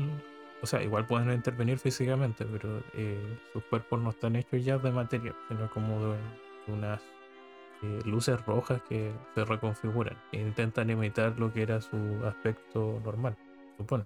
Y bueno, debido a esto, como tú dices, eh, digamos, los personajes más religiosos del grupo obviamente pierdan su fe porque eh, notan que las cosas no eran como ellos les habían mencionado cuando crecieron y, como habían vivido todo este tiempo. Y Tidus, eh, las sospechas que tenía o todas las incongruencias que encontraba en, este, en el sistema del mundo eh, se confirman. Y bueno, debido a esto, obviamente el grupo oscila un poco a nivel de ánimos. bueno, por otra parte, se reconfirma que son fugitivos ahora de, los miembros de Giovanni. De hecho, eh, en la versión internacional del juego, si tú intentas acceder a los lugares que visitaste anteriormente en tu peregrinaje, te enfrentas contra jefes o la gente te empieza a atacar. la gente religiosa te va a atacar y a señalar con el dedo, lo cual es muy interesante y bastante raro siendo tú los protagonistas de la aventura, pero obviamente está bien explicado dentro del argumento del juego. Lo que sí nos lleva a una de las escenas favoritas de, de, Andrei. Yo eso no lo conocía. Y ahora no tengo, no sé si tengo oportunidad de probarlo y quizás en algún, en algún juego guardado sí puedo verlo porque yo no lo he podido experimentar, no tenía ni idea. Eh, ¿No te encontraste ninguna invocación oscura entonces? Ah, las invocaciones oscuras sí, esas sí. Ya, pues, aparece un, un, miembro de corriendo y te atacan porque eres un hereje. Y por eso te atacan con, con esas invocaciones. Qué buena. Yo había así que había coincidido con alguna, pero no de estas historias, sino alguno de los opcionales que te salían incluso dentro de por la zona donde estabas y tú vas un poquito más. A B-Side, intentas entrar a B-Side en este punto del juego. O sea, cuando ya te dejan, cuando tienes el barco volador y, te van a tratar así. Lo mismo que si vas al otro templo y así. Bueno, eh, y le pega un vista. Luego de, de, todo esto, eh, volvemos a Macalenia, ¿no es cierto? Así es. Y bueno, acá ocurre una de las escenas más importantes del juego, donde, bueno, los dos tenemos visiones quizás no tan semejantes, pero... Puedes empezar tú con, tu visión y, después yo comento la mía. Claro. Bueno, acá, debido a todo lo que vivieron recientemente, eh, en un escenario muy romántico, si quieres verlo, de noche, con luces y todo. Eh, Yuna se encuentra dubitativa. Bueno, Tíos intenta animarla. Animarla. Ahí se escucha bien. Y bueno, ocurre acá una escena romántica donde se abrazan y bailan bajo en el agua y bajo la luz de la luna, y lo cual culmina en un beso. Todo avanza aquí, por si acaso. con harto presupuesto con respecto al otro juego. al resto del juego. Y bueno, acá se confirma en el fondo que se supone que hay una, un vínculo romántico entre estos dos personajes. Lo cual eh, reconfigura esta recta final del juego y ciertos sucesos que van a ocurrir porque eh, un poco más adelante vamos a saber qué significa exactamente el peregrinaje, cuál es el, último paso. Pero en este punto eh, o sea, igual tú me mencionaste que es un poco anticlimático porque eh, las interacciones entre tíos y una son como muy. O sea, existen, pero son como entre esporádicas, eh, no necesariamente significativas y, como que no dan tanto atisbo de, de que esto podía llegar a pasar, así como ocurre o así como lo vemos. A mí me parece que toda la historia romántica de Tidus y Yuna, que comienza desde un principio, que al principio se trata de una forma que a mí no me gusta mucho, que es un poco como se ven en muchas películas, eh, principalmente que vienen de Estados Unidos, ¿no? De mm, no te conviene, no te conviene juntarte con esta, o no, con esta no, o no te hagas ideas, no te hagas ilusiones de, de juntarte con esta. Bueno, yo son, son frases que oigo en ese tipo de películas que para mí no tienen ningún sentido. Quiero decir, una persona puede tener una primera atracción a una persona sin ningún tipo de ideal ni expectativa romántica, ¿no? De que más de que eso, es que es lo natural. Pero el caso es que sí que hay una especie de historia de amor que se ve desde un principio y para mí siempre está implícita y que está muy bien llevada, a mi modo, bueno, muy bien llevada, que está bien expresada a mi modo de ver, porque sin ser lo más importante del juego, sí que une a los dos personajes y que les genera una, una cierta cantidad de conversaciones, que además es, tiene sus interacciones. Tidus eh, habla con todos, pero con Yuna sí que habla de una cierta manera, todo es más pausado. Y a mí me parece que esas pausas, esas formas de hablar es, y esa preocupación que muestra por ella, eh, pues denotan que ahí hay algo. A mí, eh, como te dije, que se permitan un momento de intimidad y un momento de cariño me parece estupendo y fabuloso, especialmente en un momento tan complicado como para Yuna, como es el, que es ese, ¿no? Ella es, es una peregrina, es una invocadora, está en un peregrinaje, eh, quiere seguir haciéndolo, pero ha sido nombrada hereje. O la propia religión que ella mm, sigue y que quiere seguir adorando, nombra hereje. Y está en ese momento de dudas que tú bien mencionas. A mí me parece estupendo que se den ese momento de cariño y de intimidad. Eh, es muy difícil interpretar esa escena. Bueno, es muy difícil. Cada uno puede interpretar lo que quiera porque realmente tú has dicho que están bailando. Para mí es una metáfora de, pues esa intimidad, eh, quizás más bien de un acto sexual por, la, por lo dilatado de la escena, eh, aunque yo con eso tengo problemas, porque el sexo ni, ni entra en el juego, ni se ha mencionado antes en ningún momento, ni tiene sentido que de repente aparezca en un pico, en un momento tan climático y tan, tan pico de la escena. Eh, yo lo interpreto como un momento más romántico. Ahora, para que ese momento romántico me parece muy, muy etéreo, muy poco explícito, ¿no? Es decir, se puede hacer un momento íntimo con unas caricias, con unos abrazos, incluso con un beso, o con conversaciones triviales, con algunas miradas se pueden hacer. No, aquí efectivamente parece que están bueno, están en el agua, a ratos parece que están flotando, a ratos parece que están nadando, a ratos parece que están yaciendo, a ratos parece que están de pie. Mm, bueno, yo creo que hay un problema en la forma de expresarlo. Esa es mi sensación. Porque ni antes ni después se ve un, acercamiento sexual, ni creo que tenga cabida en este juego. Un acercamiento romántico, un momento romántico e íntimo, lo veo perfectamente válido. Me parece estupendo que se haga ahora es terriblemente exagerado la forma de expresarlo si es lo que se quiere dar a entender. Esa es mi visión. Además, ahora que me acuerdo, eh, está Kimari ahí delante de ellos, o por lo menos en el juego, cuando termina esa escena, Kimari está en ese área y está mirando hacia el lago. Mm, que podemos interpretarlo, bueno, se puede interpretar de nuevo de muchas maneras. Yo insisto, yo abogo por no meternos en lo sexual y pensar que hay un problema en la ejecución, en la expresión, que, que se ha hecho más hornada, de, o sea, está mucho más hornada de lo que debería ser. no sé si me explico. Sí, pero es como medio eso de cuando giran, muy Disney. Bueno, para ti, eh, para ti me comentaste que es una relación muy hollywoodiense. Sí, como de que como que todo es bueno y muy pocos pasos eh, explotan las cosas de, formas así muy exagerado y sin mostrar nada explícito.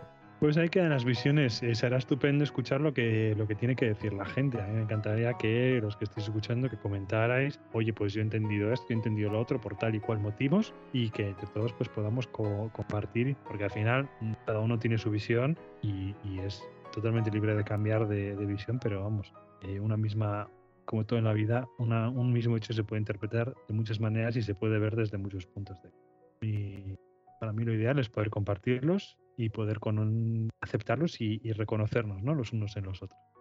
Bueno, después de. ya, el famoso momento Macalania, el beso Macalania. De esta escena, ¿no es cierto? Eh, atravesamos un área muy abierta dentro del juego, donde ocurren varios minijuegos y, muchas cosas, pero pues, en el fondo nada muy relevante. Eh, y ya, bueno, saltamos a, donde se nos explica un poco y se desarrolla eh, muy brevemente el personaje de Kimari, su verdadero trasfondo, ¿no es cierto? Pero, bueno, él pertenece a una de las tribus que igual termina oponiéndose por eh, aceptar a finalmente, pese a ser muy religioso y dogmáticos, pero en un estilo más, eh, como dirías tú, eh, animista podría ser. Más tribal en realidad. Son los ronos. de animismo por esa adoración a la montaña, la tratan como si fuese un ser vivo, como si fuese un ser sapiente, que escucha, que siente, que vive, que responde, ¿no? Esa propia montaña tuviese ánima. Exacto. Lo que lo hace muy distinto a, las otras expresiones que habíamos visto de esas creencias. Y bueno, ahí se desarrolla Kimari, que bueno, se nos explica un poco que él fue como un exiliado un poco de los Ronzos debido a bueno, él no tiene su cuerno, que es como algo importante para ellos. Bueno, ahora para quien no, obviamente, esté a puro audio y no haya jugado el juego, los Ronzos son una tribu eh, humanoide, pero con rasgo fenil, felinos, como de leones. Leones de colores. Exacto. Y María es azul, otros son verdes, otros son rojos, otros amarillos. Cada uno tiene un color. Me ha hecho mucha gracia, ¿no? Se desarrolla Kimari, realmente son dos conversaciones y una pelea muy sencilla. Ese es el desarrollo de Kimari en todo el juego. La mejor historia. ya, ya, es un personaje menos del que tenemos que hablar, ¿no? Porque es, realmente es, ese es el desarrollo de Kimari y que se explica un poquito eh, cómo y cuándo conoció y decidió proteger a Yuna, pero... Su, relación con Auron y todo Sí, pero aparte de eso, Kimari ya casi era guardián. Y nada, yo soy guardián y yo guardo a Yuna y ya está. Uy, me rompieron el cuerno y me, fui de me acosan. cosa que la cosa pues no es bonita. A mí me toca mucho los cojones y, coño, en, el, propio juego me molestaba mucho, ¿no? Pero bueno, es parte de la historia de él y, y ya está. Y ya está. Y una vez que supera la pelea, Kimari tira para adelante y se olvida de todo. Y el jugador. Ya no pierde cualquier tipo de relevancia. Totalmente. Que tampoco es que tuviera mucho, pero. Pero eh, bueno. Luego eso toca avanzar por el monte Cagaset, ¿no es cierto?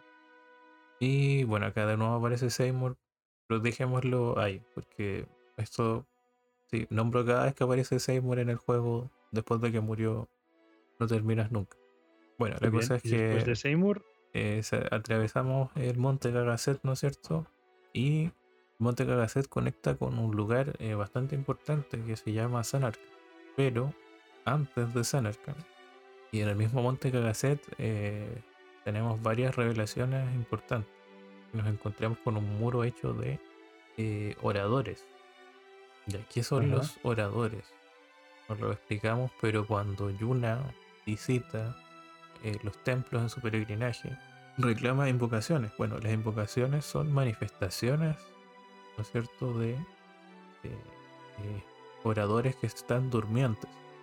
Un orador eh, logra eh, manifestar un tipo de invocación. Bueno, ahora estamos viendo un muro hecho de oradores. Que pueden estar que son personas que están en muertas, ¿no? En, un trance. Eso es. Como cuando hablan de los budas, que, o sea, de los monjes budistas que están durmiendo, algo así. Están incrustadas tanto los, los, bueno, tú los llamas oradores, a mí me gusta el nombre en inglés, faith, pero bueno, los oradores están incrustados en, rocas en el suelo, los que invocan eones, y en este caso es un ton, ¿no? una cantidad enorme de oradores que están juntos, incrustados en las rocas, totalmente paralizados, eh, soñando, durmiendo y soñando juntos. Un sueño en común. Qué bonito. Cada vez que hablas es que es, precioso. Las cosas que dices, Jules, son muy bonitas. Y bueno, acá eh, hay que explicar varias cosas. Bueno, a este punto ya sabemos lo siguiente, si no me equivoco, que es que para derrotar a Sin hay que invocar, valga la redundancia, a la invocación suprema, ¿Qué es la invocación suprema, Andrei? Y tú me lo preguntas. Invocación suprema eres tú. Eso, bueno, perdón por el, por el chiste tonto. La invocación suprema, eh, la invocación suprema es, después de todo el peregrinaje, es la última invocación que realiza el invocador, eh, en la que eh, se sacrifica una persona cercana a él, uno de los guardianes, para derrotar a Sin. Eh, tampoco quiero entrar en mucho detalle porque justito después de las ruinas de Zarkanar vamos a poder hablar con vamos a poder hablar de ello, pero en principio esa es la idea que además sí que se transmite a lo largo del viaje, ¿no? El invocador va a sacrificar a nuestros guardianes para que este se convierta en la invocación suprema, que es algo que en sí no se ve en el juego, no se ve como tal, si es una invocación que baja del cielo como son los eones o si simplemente es se sacrifica esa vida y se ataca con ella a Sin. Eh, pero a través de esa invocación final, pues se podrá derrotar a Sin. Eh, el guardián daría su vida por derrotarlo y la invocadora también. En este caso, invocadora, la invocadora perdería su vida eh, por exhaustión, por la cantidad de fuerza que se requiere para realizar esa invocación. O sea que es el gran sacrificio. Exactamente. O sea, Yuna siempre estuvo caminando hacia su muerte. Y los guardianes también. Al menos uno de ellos moriría, el resto. el más cercano se supone. Que, tiene que ser el guardián más cercano al invocador. En realidad es un poco atípico lo de Yuna que viaja con muchos guardianes. En general, los invocadores viajan con uno. Eso, por lo menos lo que encontramos en la aventura. Ahora bien, pasa otra cosa importante también, que es que Tidus toca este muro de oradores y descubre la verdad detrás de su viaje a Espira. ¿Y cuál es la verdad, la, cruel verdad, Andrea? La cruel verdad que se, que se ve en, bueno, que, se descubre es que Tidus es en realidad también un sueño de, los oradores. Eh, lo que quiere, bueno, tanto Tidus como Jekt como Zanarkand, es decir, todo Zanarkand y todo lo que vivía en él eran un sueño de estos de estas eh, eh, oradores.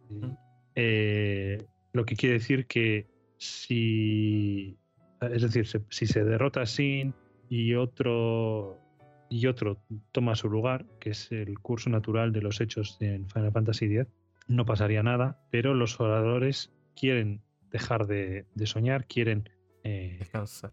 Morir, descansar, sí, pero es bueno, al final es, morir, ¿no? Ellos tampoco pueden actuar en, un plano físico, quieren, quieren morir, quieren dejar de, generar esa energía o de, de, seguir bombeando esa energía, pero eh, de, suceder, eh, Tidus desaparecería como sueño de ellos que es.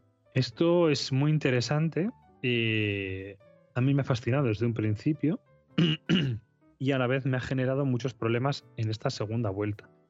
Para mí, en los primeros, en los primeros, eh, las primeras partidas que realicé de Final Fantasy VII, me pareció una cosa ultra interesante eh, que hablaba sobre, que podía dar a pensarnos sobre, sobre la realidad, sobre mm, el propio significado de los, de los sueños, ¿no? Eh, diferentes planos de existencia o de pensamiento, que esto no es nada raro en, en la filosofía, se ha contemplado desde, si nos vamos desde lo primero que, sea que aprendemos desde Platón, son los dos niveles de, realidad, ¿no? El, mundo real, el mundo tangible y el mundo de las ideas, quiero decir. Y así como hay otras religiones que, también hablan de, diferentes eh, planos de, vida y de existencia e incluso de la reencarnación, ¿no? que aquí hasta cierto punto también podemos estar hablando, si no de una reencarnación, de una vida después de la muerte. Así que hay, hay, como mucho que se puede sacar. Y sin embargo, en esta última, en esta última partida que he realizado, eh, todas estas ideas se han desvanecido, en el sentido de que eh, me genera muchas dudas porque el juego lanza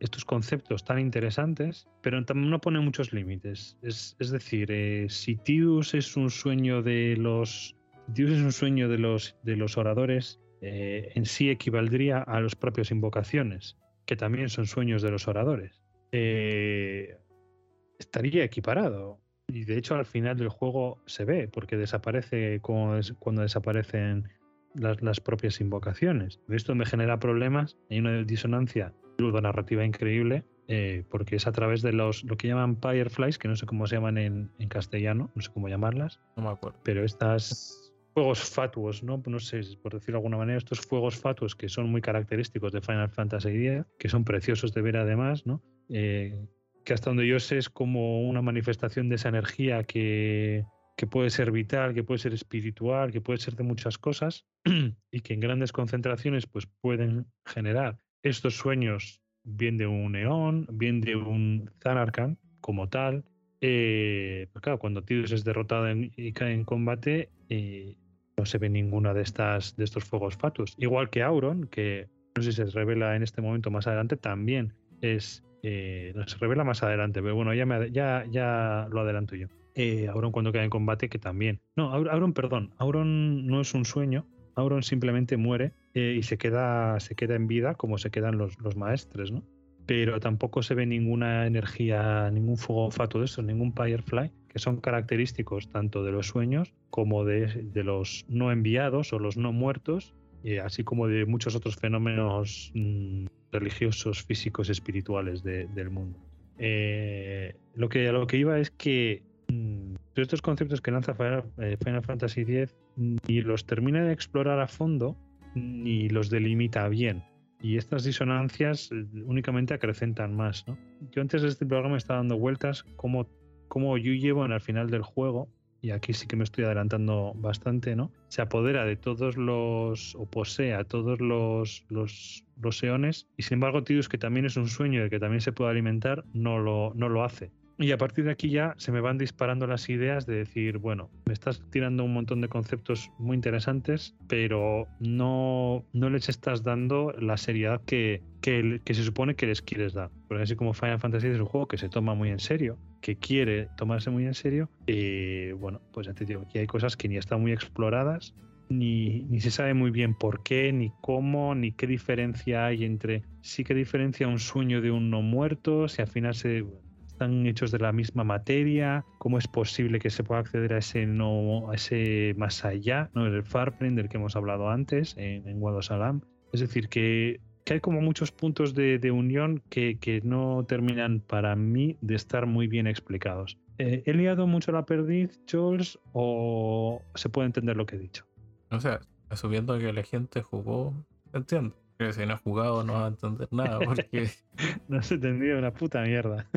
Pero sí, básicamente eh, ya, hablamos de que existen estos no enviados, gente que se mantiene en el plano mortal aunque murió. Y bueno, de que Tidus en realidad es un sueño y que si los oradores dejan de soñar, su existencia aparece. Y que por otro lado, la Sanarkan que nosotros conocíamos en realidad también era un sueño. De hecho, ellos lo que están soñando no es tanto a Tidus. Tidus es como una parte de, en el fondo, de, viene en el pack. ellos están soñando a Sanarkan que Sanarkan se mantenga viva una manifestación de sus sueños. Obviamente una Sanarkan completamente idealizada, que no van a soñar lo feo de, de ¿no es cierto? Sino que van a soñar eh, los mejores recuerdos que tuvieron de ellos. De hecho, si uno busca, sale más o menos textual por ahí. Eh, digamos con estas informaciones, bueno, la de Yuna por una parte, la de Tidus por otra, eh, agrega Auron que no lo habíamos mencionado de todo, queda un, último trecho de aventura eh, muy marcado, digamos, en lo emocional, ¿no es cierto? Y como muy caminando hacia un destino ineludible. Y precisamente así llegamos a San Arcan y obviamente es un golpe para Tidus. Bueno, que ya conoce la verdad, pero verla en ese estado. Y eh, ah, aquí la primera escena del juego que, que tú has traído muy bien a colación y que es tan potente, cobra un nuevo significado. Uno de los grandes aciertos del juego, que es llevar esta escena que parece que, sirve de introducción fuera de contexto y que sirve de, tanto de repaso como de, como de preparación para afrontar lo que viene después. No estoy hablando de la escena de eh, esta es mi historia, escuchadla, puede que sea el último, la última ocasión que tengamos. Parece que está como he dicho, que está muy bien, que sirve como es un momento de pausa como tal y sirve de preparación para Tidus para asimilar las cosas y para el propio jugador para ver cómo avanza ese paralelismo, ¿no? Yuna se encamina hacia su muerte pensando en sacrificarse por Espira y Tidus que pensaba que todo iba bien y que todo era muy bonito y muy fácil relativamente, ¿no? Eh, también se encamina hacia su muerte pensando en intentar salvar a Espira, pero claro, a costa de su vida.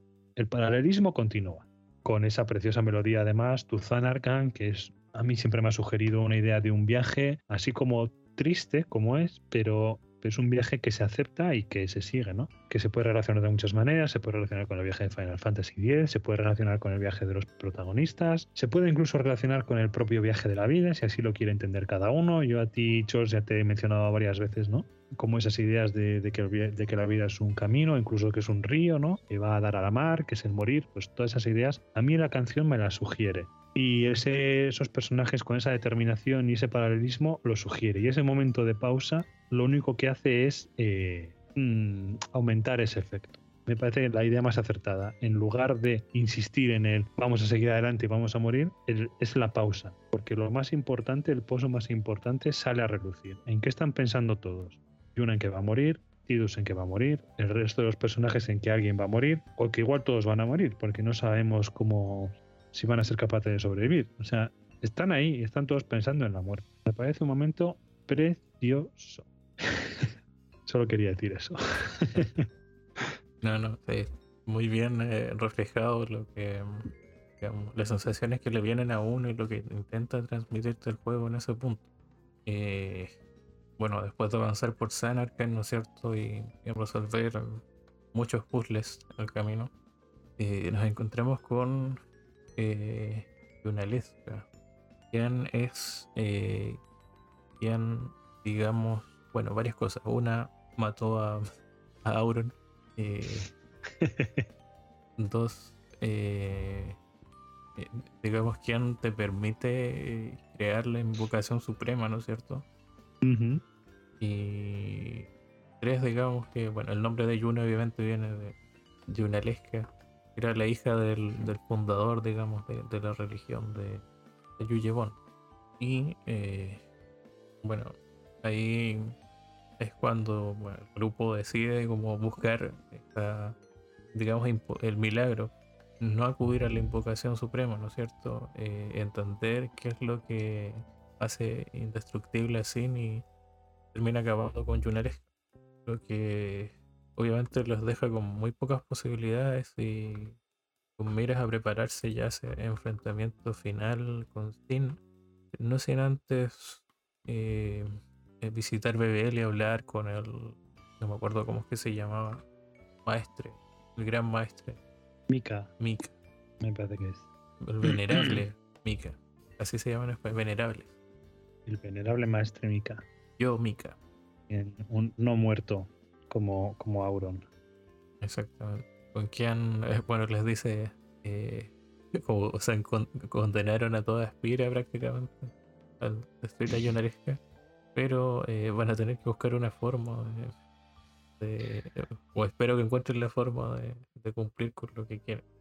Sí, es un momento de gran tensión que se podía haber aprovechado más. Por esa, eh, vale, pues hemos dado un paso porque es un paso necesario, pero ahora eh, si no conseguimos matar a Sin, se jodió. O sea, aquí vamos a tener que lidiar con un problema hasta el final de los tiempos. Exactamente. Bueno, ya aquí es el punto donde el jugador tiene que, en fondo, prepararse e ir con todo para estrellarse contra el final. Eh, mm. Lo primero, bueno, terminan descubriendo que lo que tienen que hacer es introducirse en Sin, en lo más profundo de Sin, ¿no es cierto? Eso es. Y eh, intentar eh, encontrar al verdadero culpable, ¿no es cierto?, de, a quien reencarna Sin. No atacar a Sin, sino a, a quién está detrás de al motor de, la invulnerabilidad de, de. Y, ¿Qué es? Bueno, lo descubrimos más tarde, ya lo dice.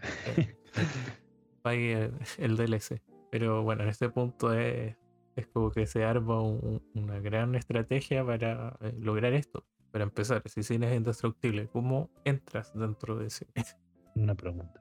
Y bueno, ahí digamos se alinean varias cosas como las posturas al bait. Eh, recuerdan que hay un cante igual que es susceptible a por lo tanto Sin. Y eh, comienza el ataque así, ¿no es cierto? de distintas maneras, en distintos puntos y con varias secuencias bastante espectaculares. Con ese canto global de todo el mundo, eh, intentando calmar a Sin, eso es. Quizás recuerda a me parece que es en Final Fantasy IV, que también hay como una como algo global, ¿no? Un momento global de apoyo a los personajes, creo recordar. Para mí es muy eh, Dragon Ball cuando le dicen a todo el mundo que levante las manos. O incluso en, en Persona 3, cuando al final, bueno, si no habéis jugado a Persona 3, mm, no escuchéis los próximos 10 segundos, cuando al final del juego eh, animan al protagonista para, para derrotar al jefe final.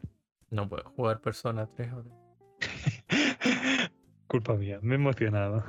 Y- En y- cualquier y- caso, y queda bueno, es un momento un poco extraño en el que todo el mundo se pone de acuerdo para ayudar a los protagonistas, ¿no? A derrotar al, en este caso, a Sin. Claro, exactamente.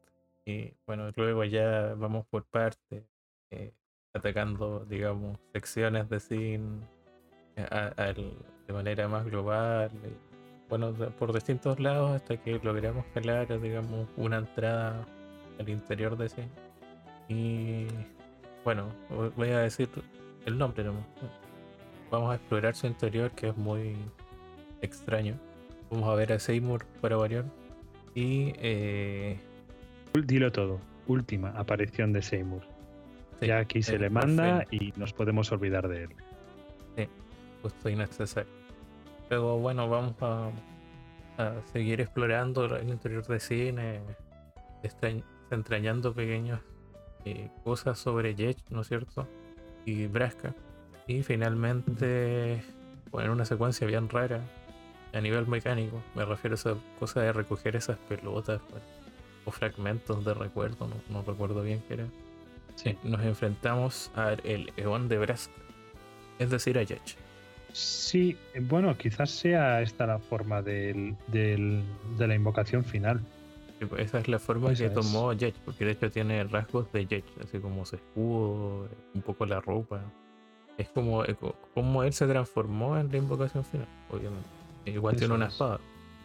Y eh, luego, obviamente, de derrotarlo, eh, hay muchas situaciones de unas despedidas y una aceptación entre Yech y Tidus, finalmente. No como uno esperaría, también como con ciertos problemas de por medio, llegamos al verdadero culpable de todo esto, Que es. el guionista del juego. No, eh, Redoble de tambores. es Yu Yevon. Oh, ¿quién es Yu Yevon es el creador del culto de Yevon y, eh, digamos, quien mantiene este ciclo eterno de renacimiento dentro de los personajes, ¿no es ¿cierto? Sí, señor. Como antes he avanzado, es un. Bueno, es, es un ente, porque la verdad es que ya se ve como, como casi un parásito, tiene una forma de parásito.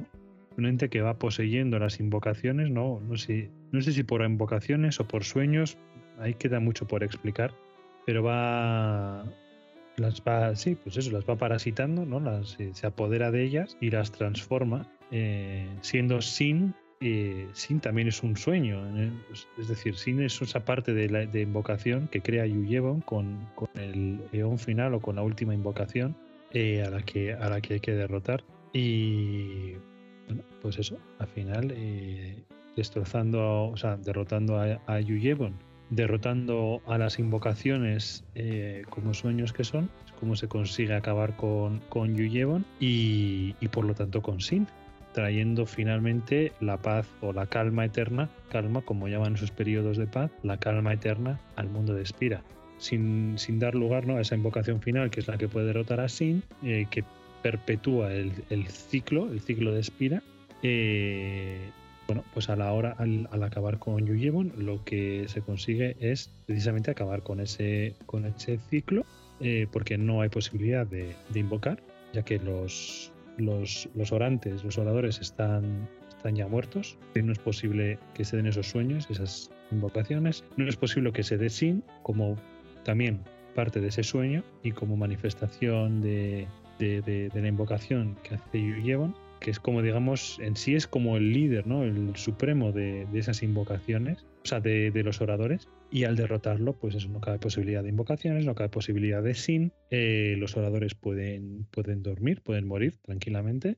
Y eh, bueno, pues una vez derrotado, eh, llegamos pues a ese desenlace en el que curiosamente se rompe el paralelismo Yuna-Tidus, porque Yuna, que había empezado el viaje sabiendo eh, que iba a morir, con la determinación de sacrificarse por Espira, queda viva, y Tidus, que había llegado a ese mundo, a esa, esa peregrinación, con la idea de vivir, incluso de volver a su Zanarkand, es el que acaba desapareciendo. No sé si podemos decir morir, porque es un sueño, eh, pero desaparece. Y tenemos otra famosísima escena en la que eh, Yuna está desolada al descubrir la. Bueno, se descubre la realidad en, la última batalla, pero al tener un momento de pausa, está desolada al descubrir que Tidus de verdad está desapareciendo. Eh, Tidus se despide de todos. Yuna se arroja a Tidus y lo atraviesa ya que Tidus está empezando a desmaterializarse, está empezando a desvanecerse. Son escenas eh, pues muy sensibles. A mí en su día, cuando los jugué las primeras veces, me hicieron llorar y siempre lloraba cuando veía el fin de Final Fantasy X. Lo tomaba como un fin, si no perfecto, un fin magnífico, uno de los mejores finales que había probado en ningún juego. En esta última partida lo he visto de otra manera. Es decir, entiendo el sentimentalismo, entiendo la sensibilidad, entiendo esos sentimientos que, están ahí, incluso los, los puedo compartir y, me gusta que se vean así. Eh, pero debido a todos esos pequeños, bueno, no son pequeños, son numerosos detalles y numerosos terrenos en gris un poco nublados, ¿no? De, de qué es de qué son los sueños, de qué son los, los fuegos fatuos, de, de, qué es real y qué no, porque el juego en ningún momento explica o sea, sí se habla de que Zanarkar es un sueño, pero no se, eh, no se termina de, aclarar, ¿no? Decir, no, eh, tú no vienes de, mil años atrás, no sabemos ese sueño en qué, en qué lugar está, en qué tiempo está, no se conoce. Sí, solamente se sabe que Tidus desaparece, ¿no? Y, y bueno, ya digo, en, este último, en esta última partida que he realizado no me ha tocado tan, tan adentro, precisamente porque empiezo a ver las arrugas al juego, aunque sí comparto que me gusta el final, me gusta que Tidus sea el que desaparece por muchos motivos. Eh, primero por tema de narración, primero, segundo porque me parece que es el, final real, ¿no? Si tuviésemos un final feliz en este juego, se perdería bastante, eh, aparte de que no sería coherente sería coherente el hecho de que desaparecen los sueños y Tidus se queda ahí por gracia de, del amor o por gracia de lo que sea. Para mí no tendría ningún sentido. Y además eh, potencia mucho esos sentimientos, ¿no? que hay unos sentimientos muy fuertes que acompañan a los personajes e incluso pueden acompañar al jugador, como a mí me acompañaron en su día, hacer que Tidus viva, tener un final feliz, lo que equivaldría sería a eh, desprestigiar, deshonrar, incluso sería una ofensa ¿no? a esos sentimientos. Seguro que respondería a lo que la gran parte de los jugadores quieren y desean, pero sería lo que de verdad necesitan, ni lo que necesita el juego tampoco. ¿Tú cómo lo ves, eh, Charles? ¿Cómo, ¿Qué te pareció ese, ese final en el que Yuna se tira, Dios desaparece y al final se acaba arrojando por al, al vacío? Mm, bueno, me pareció un buen final en el sentido de por lo distinto. No es típico que igual, obviamente pensando unos 20 años atrás que en Final Fantasy como que el protagonista sea el que desaparezca, con quien jugamos toda la aventura como que y se cerrara en el fondo esa historia. Lamentablemente sabemos que no es así, pero que después hay otro juego. Pero eh, para mí hay, eh, cerró muy bien una historia que, o sea, obviamente, esos problemas entre medio, pero una historia que quería contarte como algo, tema de soñar, eh, de la, vida y la muerte, que en el fondo sobre lo que gira todo lo, que es Final Fantasy X. Y eh, por un lado, eso de que se tira el agua y una no es como que se rinde, sino es como. O sea, primero un guiño cuando ya, entre comillas, se intentó suicidar y como un guiño a, volver al agua que igual marca mucho Final Fantasy X, que te pones a pensar en muchos momentos. Sin duda. Podemos teorizar sobre lo que significa. Eh, yo solo voy a decir que me parece un, muy acertado el, uso del agua y, me parece muy, adecuado como, como está introducido en el juego. que se va a ver en muchos detalles, de los que hablaremos en otros programas, por ejemplo, en que el arma de Tidus tenga elemento agua, en que entre las magias elementales esté, esté metida el agua, como, como uno de los cuatro elementos básicos y primordiales. Hay muchos, hay muchos pequeños detalles en los que el agua está incluida en el juego que a mí me parece que acierta, o sea, que no se queda solo en, en lo estético, sino que está, está introducido. Me gusta. y me ha gustado mucho eso, como ha dicho. Yo no lo había pensado, no lo había visto así, pero ese retorno de Tidus al agua, ¿no? Me ha gustado mucho. Es que al final siempre es como el agua a, caer en las profundidades. El mismo caer en cine inicial es como caer al agua también. Sí. Ahí, hay, hay mucho que mucho, mucho que cortar y mucho que se puede teorizar. Yo tengo mis ideas mm, aunque creo que el, lugar del agua está, está en otro programa. No, eh, mucho de ello sin duda se viene en el próximo programa donde ya vamos a hablar largo y tendido sobre estos aspectos del mundo del juego, influencias y otras cosas que de verdad marcan bastante cosas que hacen diferente un poco esta entrega. De nuevo, eh, hablando de cuándo salió, hablando de lo que era para el género y la franquicia y que marcó a muchos jugadores. Pero encuentro que hicimos un buen repaso a la historia, obviamente saltando muchas cosas que no, eran tan relevantes. Y un par de escenas que es mejor eh, vivirlas como jugador, ¿no es cierto? Pero por mi parte encuentro que eh, aquí llega esta eh, segmento, parte y capítulo de, de, nuestro especial de Final Fantasy. ¿De qué te pareció esta conversación? Me, ha parecido muy interesante que hay, a pesar de todo, se me ha hecho, o sea, es, es, poco tiempo para todo lo que podemos hablar. Se han quedado muchas cosas en el tintero. Suerte que tenemos más programas pensados porque, ya te digo, para un repaso tan somero como hemos hecho, nos ha llevado nuestras buenas dos horas y, y aún así queda mucha tela que cortar. Pero vamos, lo he hecho encantado. Es un viaje que he hecho con mucho gusto y, Chos, estoy deseoso de que podamos seguir hablando de todas estas cosas y muchas más, eh, porque están además muchas de ellas apuntadas eh, y otros muchos pensamientos que, como he dicho, están en digital, en, privado, que yo es que quiero, quiero compartirlos y quiero dar mi opinión y quiero que tú des la tuya y quiero ver cómo, cómo se van fusionando nuestras, nuestras ideas para, para construir, para generar algo nuevo. Sin duda es lo que toca en los próximos programas y obviamente vamos a trabajar para que llegue una gran trilogía de, episodios abarcando este especial. Así que, bueno, agradecerte obviamente eh, la propuesta de, del programa, ¿no es cierto? Que lo hayamos podido ir trabajando eh, durante tantos meses y eh, nada que decir, los esperamos en este el siguiente episodio y espero obviamente que hayan disfrutado de, lo que hicimos el día de hoy.